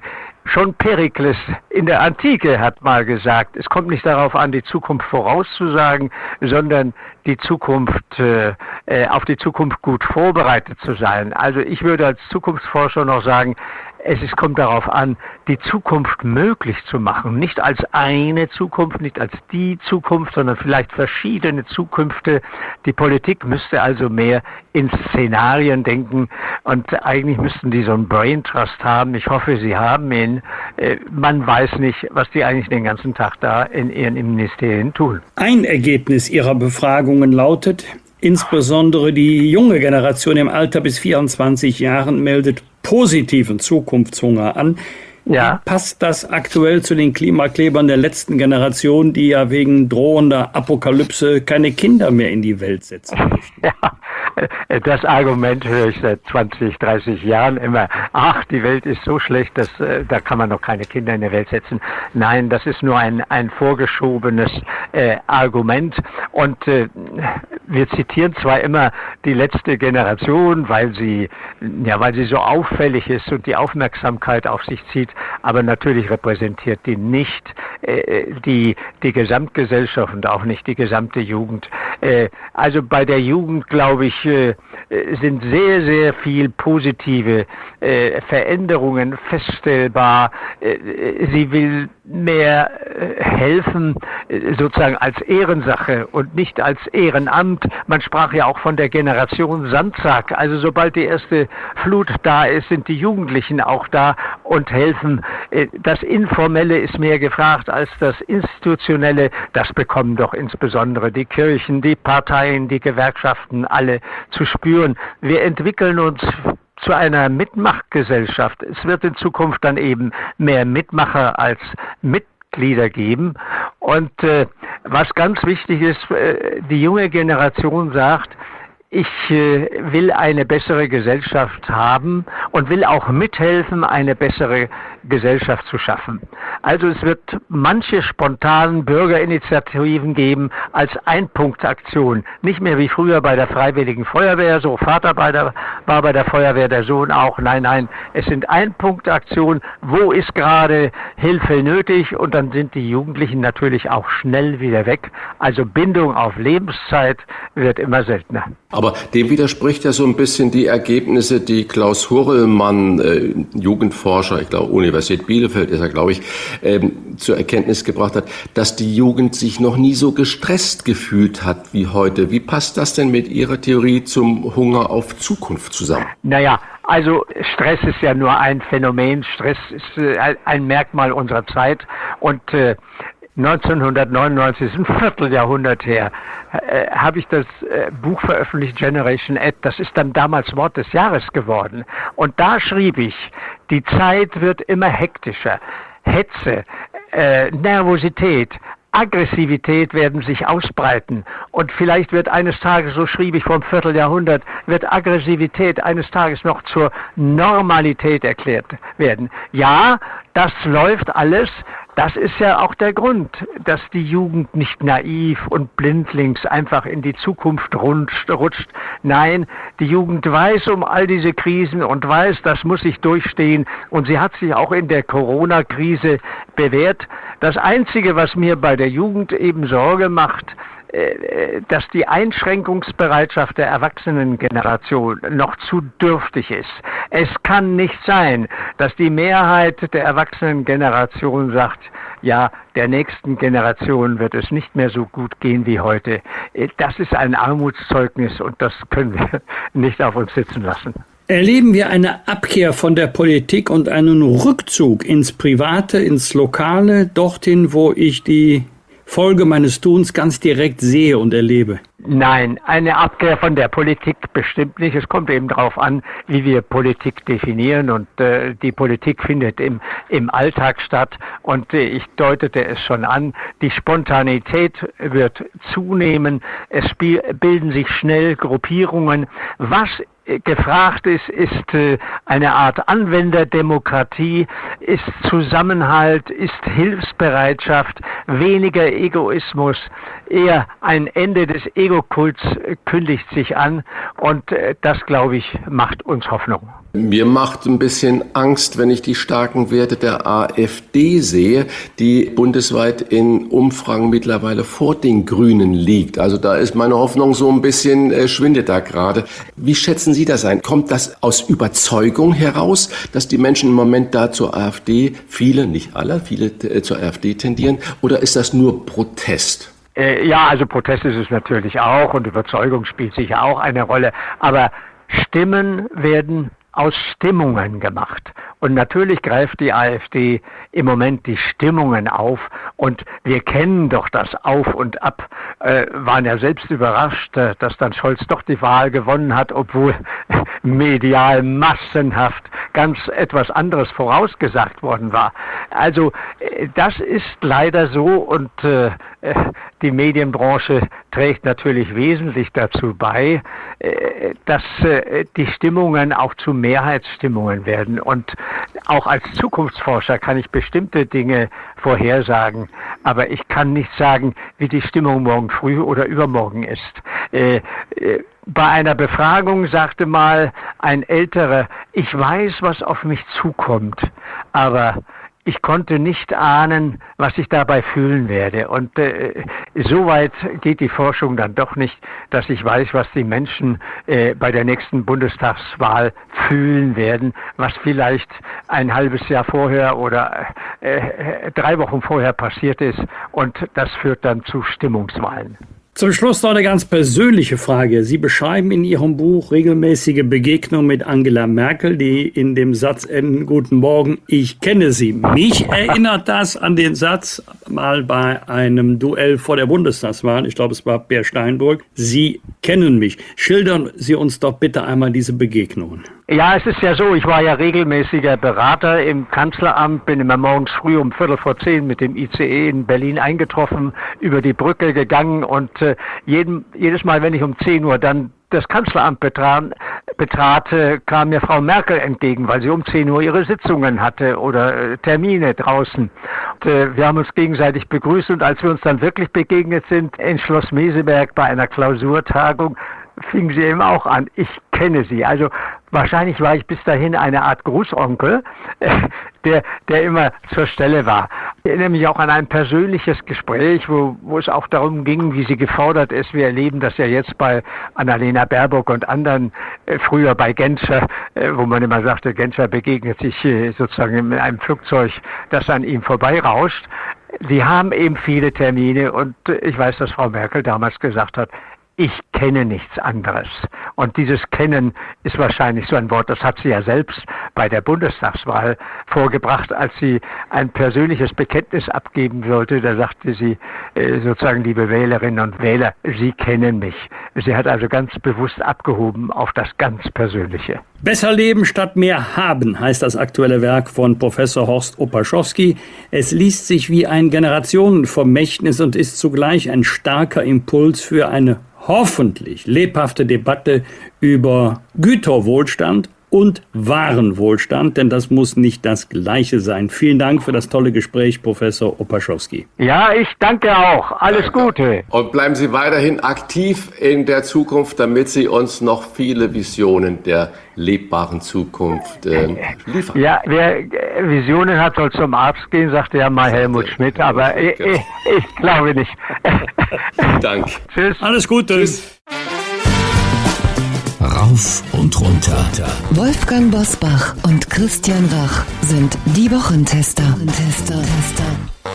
Wir geben Ihnen an dieser Stelle unsere ganz persönliche Bewertung ab über das, was wir in dieser Woche gut oder schlecht fanden. Daumen hoch oder Daumen runter. Klare Urteile sind gefragt. Wolfgang, vor unserer Sommerpause letztes Mal für dich. Wo gehen die Daumen hoch, wo gehen die Daumen runter? Die Daumen gehen runter bei der Bundesinnenministerin in der Causa Arne Schönbohm. Arne Schönbohm war Präsident der Bundesanstalt für Sicherheit in der Informationstechnik. Dann kam eine Sendung von Herrn Böhmermann. In dieser Sendung wurde Herrn Schönbohm eine viel zu große Nähe zu Russland vorgeworfen. Das sei unvereinbar mit seinem Amt und, und, und, und, zack, Ausschließlich auf der Basis der Sendung Böhmermann wurde Herr Schönbohm von seinem Posten entfernt. Er hat heute eine ganz andere Aufgabe, weit weg vom BSI. Nun wissen wir, dass alle Vorwürfe falsch waren. Ich habe ehrlich gesagt damit gerechnet, dass die Bundesinnenministerin mal ihr Bedauern zum Ausdruck bringt oder dass sie sich jedenfalls bei Herrn Schönbohm entschuldigt. Und ähm, da war die Unschuldsvermutung plötzlich außer Kraft gesetzt. Also ich lasse jetzt mal dahinstehen, warum es Leute gibt, die Herrn Böhmermann lustig finden oder wichtig finden. Ich gehöre eindeutig nicht dazu, aber darauf kommt es jetzt gar nicht an. Man muss doch jedem, dem ein solch massiver Vorwurf gemacht wird, die Chance geben, den Sachverhalt aufzuklären, aus seiner Sicht Stellung zu nehmen. Der andere Teil muss auch immer gehört werden. Das war hier nicht der Fall. Für die Person Arne Schönbohm äh, war das eine bittere Erfahrung, wie schnell man dann ins Zwielicht gestellt werden kann, ohne Chance der Rehabilitation. Daumen hoch für meinen Freund Norbert Dickel, ehemaliger Fußballprofi, heute Stadionsprecher bei Borussia Dortmund. Wir sind über WhatsApp verbunden und über die GoFos, die golfspielenden Fußballer. Ich habe die Ehre, Schirmherr sein zu dürfen. Er ist Präsident dieses Vereins und auf seinem Status hat er nur kurz und bündig eingestellt, nein, ich habe keine Karten mehr. Über sowas könnte ich mich kaputt lachen, denn ich bin sicher, dass Norbert Dickel jeden Tag hundertmal gefragt wird, ob man noch Karten haben kann für das Spiel Dortmund gegen Mainz. Und ähm, dann weiß ich gar nicht, wo ich den Daumen hinhalten soll, aber in der Tendenz nach unten aus einer Antwort des Bundesministeriums für Wirtschaft und Klimaschutz Frage, kann man ähm, mir mit einem Smart Meter den Strom abstellen? Antwort der Regierung, nein. Smart Meter können bei uns, anders als in anderen Ländern, einen Anschluss nicht abschalten. Sie lassen aber, falls der Kunde das gestattet, eine Verbrauchsbegrenzung zu. Aber nur bis auf ein haushaltsübliches Minimum. Und jetzt kommt's. Kühlschrank oder Computer funktionieren weiter. Nur das E-Auto oder die Werbepumpe könnten kurzzeitig weniger Strom erhalten. Zitat Ende. Ich glaube, das wird viele interessieren, bevor Sie da Ja ankreuzen, denn äh, wie lange, was heißt hier kurzzeitig? Denken wir mal an diejenigen, die zum Beispiel äh, voller Stolz sich ein E-Auto gekauft haben, es nachts laden wollen und am nächsten Tag zur Arbeit müssen. Werden die eigentlich vorher informiert über die Dauer des Abschaltens? Können die dann ganz sicher sein, ähm, dass der Ladevorgang ausreichend ist? Oder letzte Frage, wird man da eigentlich vorher informiert, dass man vielleicht noch mit dem Auto woanders hinfahren und es laden kann? Also viele offene Fragen bei der äh, Energiewende. Es reicht nicht, voll guter Absicht zu sein. Das Ganze muss auch lebens- und praxistauglich sein. Christian, worüber hast du dich geärgert oder gefreut?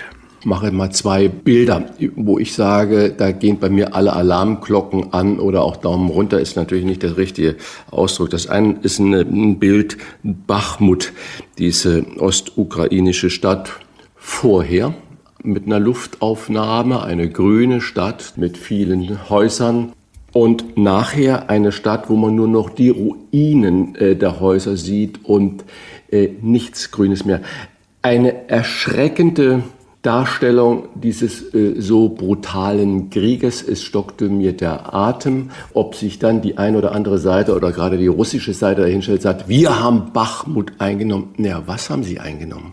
Sie haben ein, eine Verwüstung, ein Ruinenfeld, eine nicht mehr vorhandene Stadt vielleicht eingenommen. Das heißt, ein Stück Gelände, ein paar Quadratkilometer eingenommen. Aber es ist alles ich sage, alles zerstört.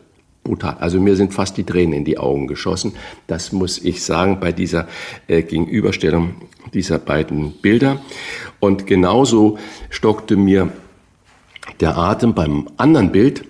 Eine Fake-Explosion am Pentagon brachte eine Bildmontage über einen KI-basierte ähm, Bildgenerator, äh, hat suggeriert, dass es am Pentagon eine gewaltige Explosion gab.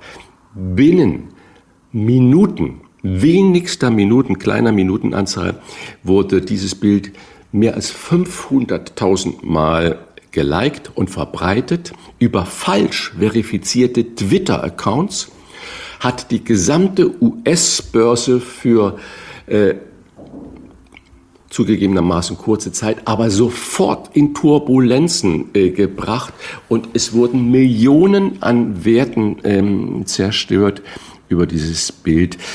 Äh, was will ich damit sagen? Die Möglichkeiten, die wir da heute haben, die machen mir wirklich Angst. Und wenn sich das durchsetzt, dass wir mit solchen simpelsten Montagen. Die Welt in ein Chaos. Und Börse ist ein kleines Teil der Welt, nur ein kleiner Teil der Welt, die Welt ins Chaos äh, stürzen können, dann verstehe ich nicht, wir müssen umweltmäßig äh, agieren, wir müssen Ernährung umstellen, aber wir müssen auch Gesetze machen, damit das geregelt ist, damit eine Sache wie Twitter über einen verifizierten Account diese Dinge nicht verbreiten darf.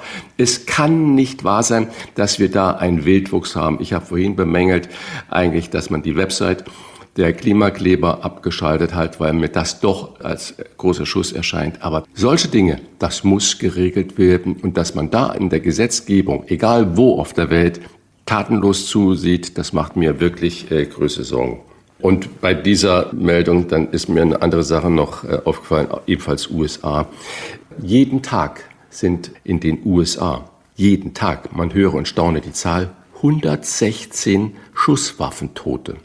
116 Menschen sterben in der USA jeden Tag durch den Einsatz von Schusswaffen.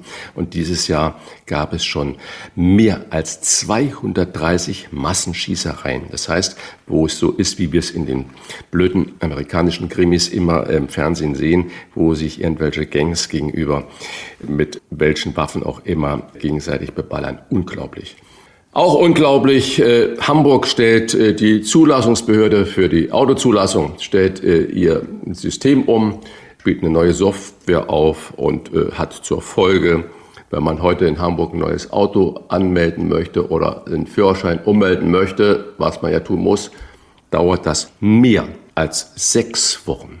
Das muss man sich mal überlegen. Das ist die Digitalisierung. Auf der einen Seite haben wir Fake-Bilder, wo Explosionen sofort geteilt werden. Auf der anderen Seite sagen wir, wir möchten Auto anmelden, ummelden, dauert mehr als sechs Wochen, weil wir es softwaremäßig da nicht hinbekommen.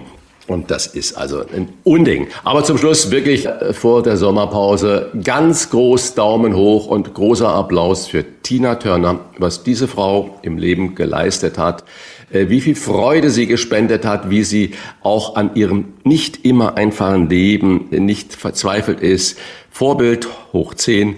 Bravo für Tina Turner. Bravo, Tina Turner. Danke, lieber Christian. Das äh, sagen auch wir. Das Team der Wochentester verneigt sich vor Tina Turner für ein Leben voller so großer Hits. Wenn man von den größten Hits spricht, dann gilt das für Tina Turner. Ich habe sie Mitte der 90er Jahre bei einem Live-Konzert in Luxemburg erlebt und äh, das Wetter war nicht gut und es war irgendwie ein ziemlich useliger Abend, aber die Frau hatte Kraft für drei Bühnen. Kein Mensch hat mehr übers Wetter nachgedacht.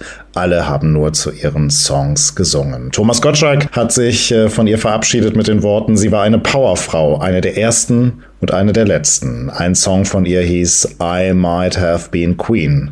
Für mich war sie das. Das ist die persönliche Abschiedung von Thomas Gottschalk. Auch wir bei den Wochentestern verneigen uns vor Tina Turner mit den Worten, die Jan Feddersen gewählt hat für den Nachruf in der Taz auf Tina Turner. Simply the very best. Für uns warst du das. Tina Turner. Gestorben am 24. Mai 2023. Sie wurde 83 Jahre alt.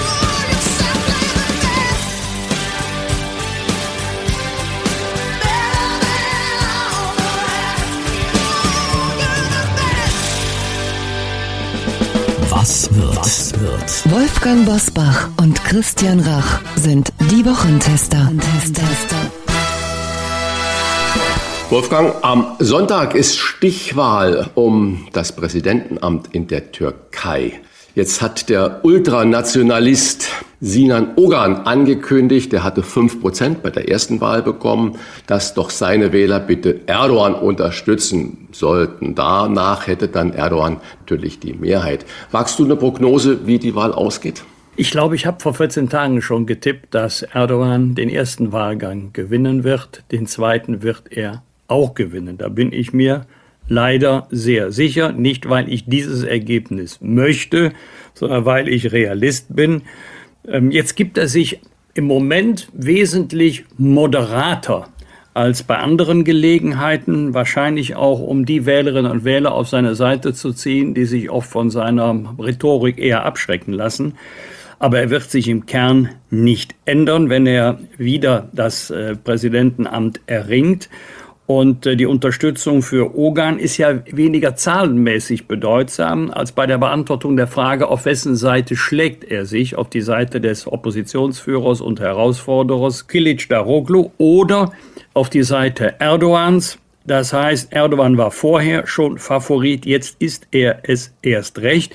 Was ich besonders interessant finde, dass ja die Zustimmung für Erdogan in Deutschland deutlich höher ist als in der Türkei.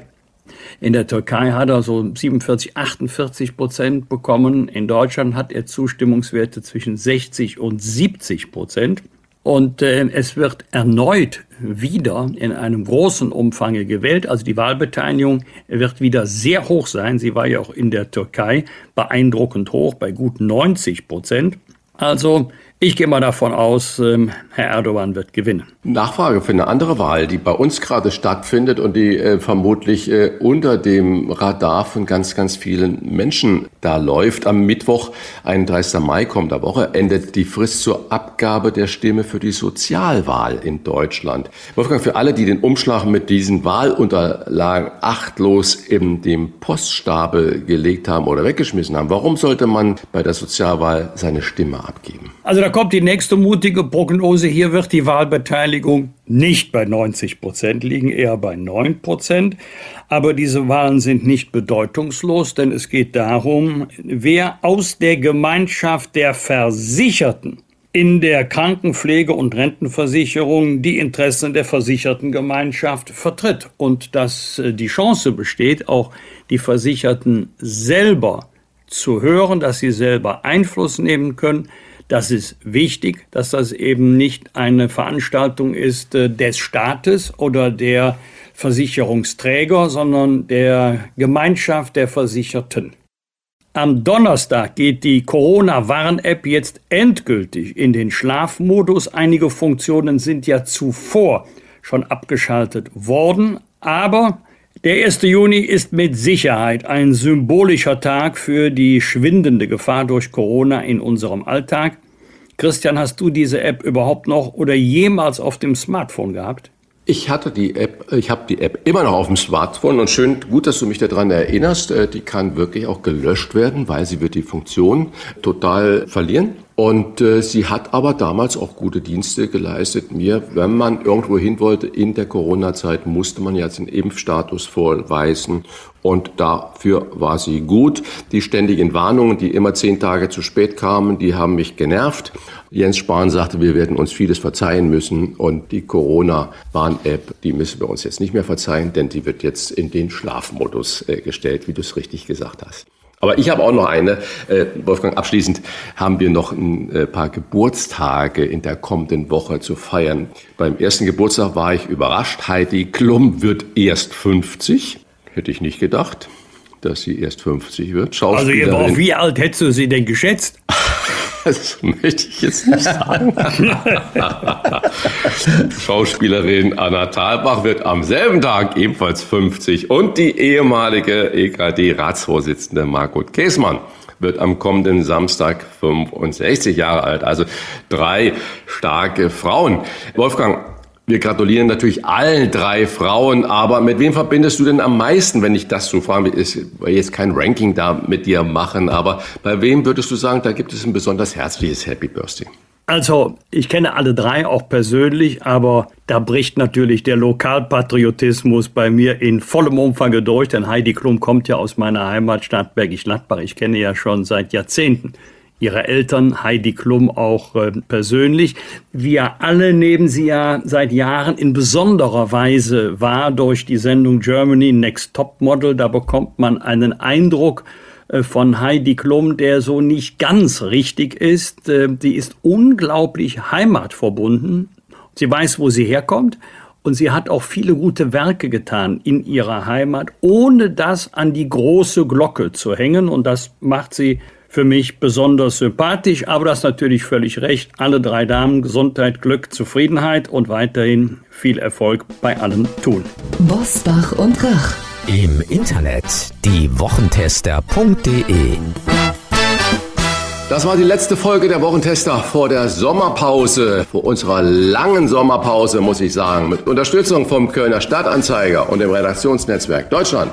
Wir hören uns wieder am 11. August, wenn Sie in den kommenden Wochen Kritik, Lob oder einfach nur Anregungen für unseren Podcast haben. Schreiben Sie uns wie gewohnt weiter auf unserer Internet- und auf unserer Facebook-Seite. Wir werden nicht abgeschaltet, wir bleiben am Ball. Fragen gerne per Mail an kontakt.diewochentester.de und wenn Sie uns auf einer der Podcast-Plattformen abonnieren und liken, dann freuen wir uns ganz besonders. Danke für Ihre Zeit und fürs Zuhören. Wir wünschen Ihnen von Herzen einen sonnigen, einen erholsamen Sommer 2023 und melden uns zurück am 11. August. Bitte bleiben Sie uns treu. Alles Gute bis dahin. Was war? Was wird? Wolfgang Bosbach und Christian Rach sind die Wochentester. Ein Maßgenau Podcast. Powered bei Redaktionsnetzwerk Deutschland und Kölner Stadtanzeiger.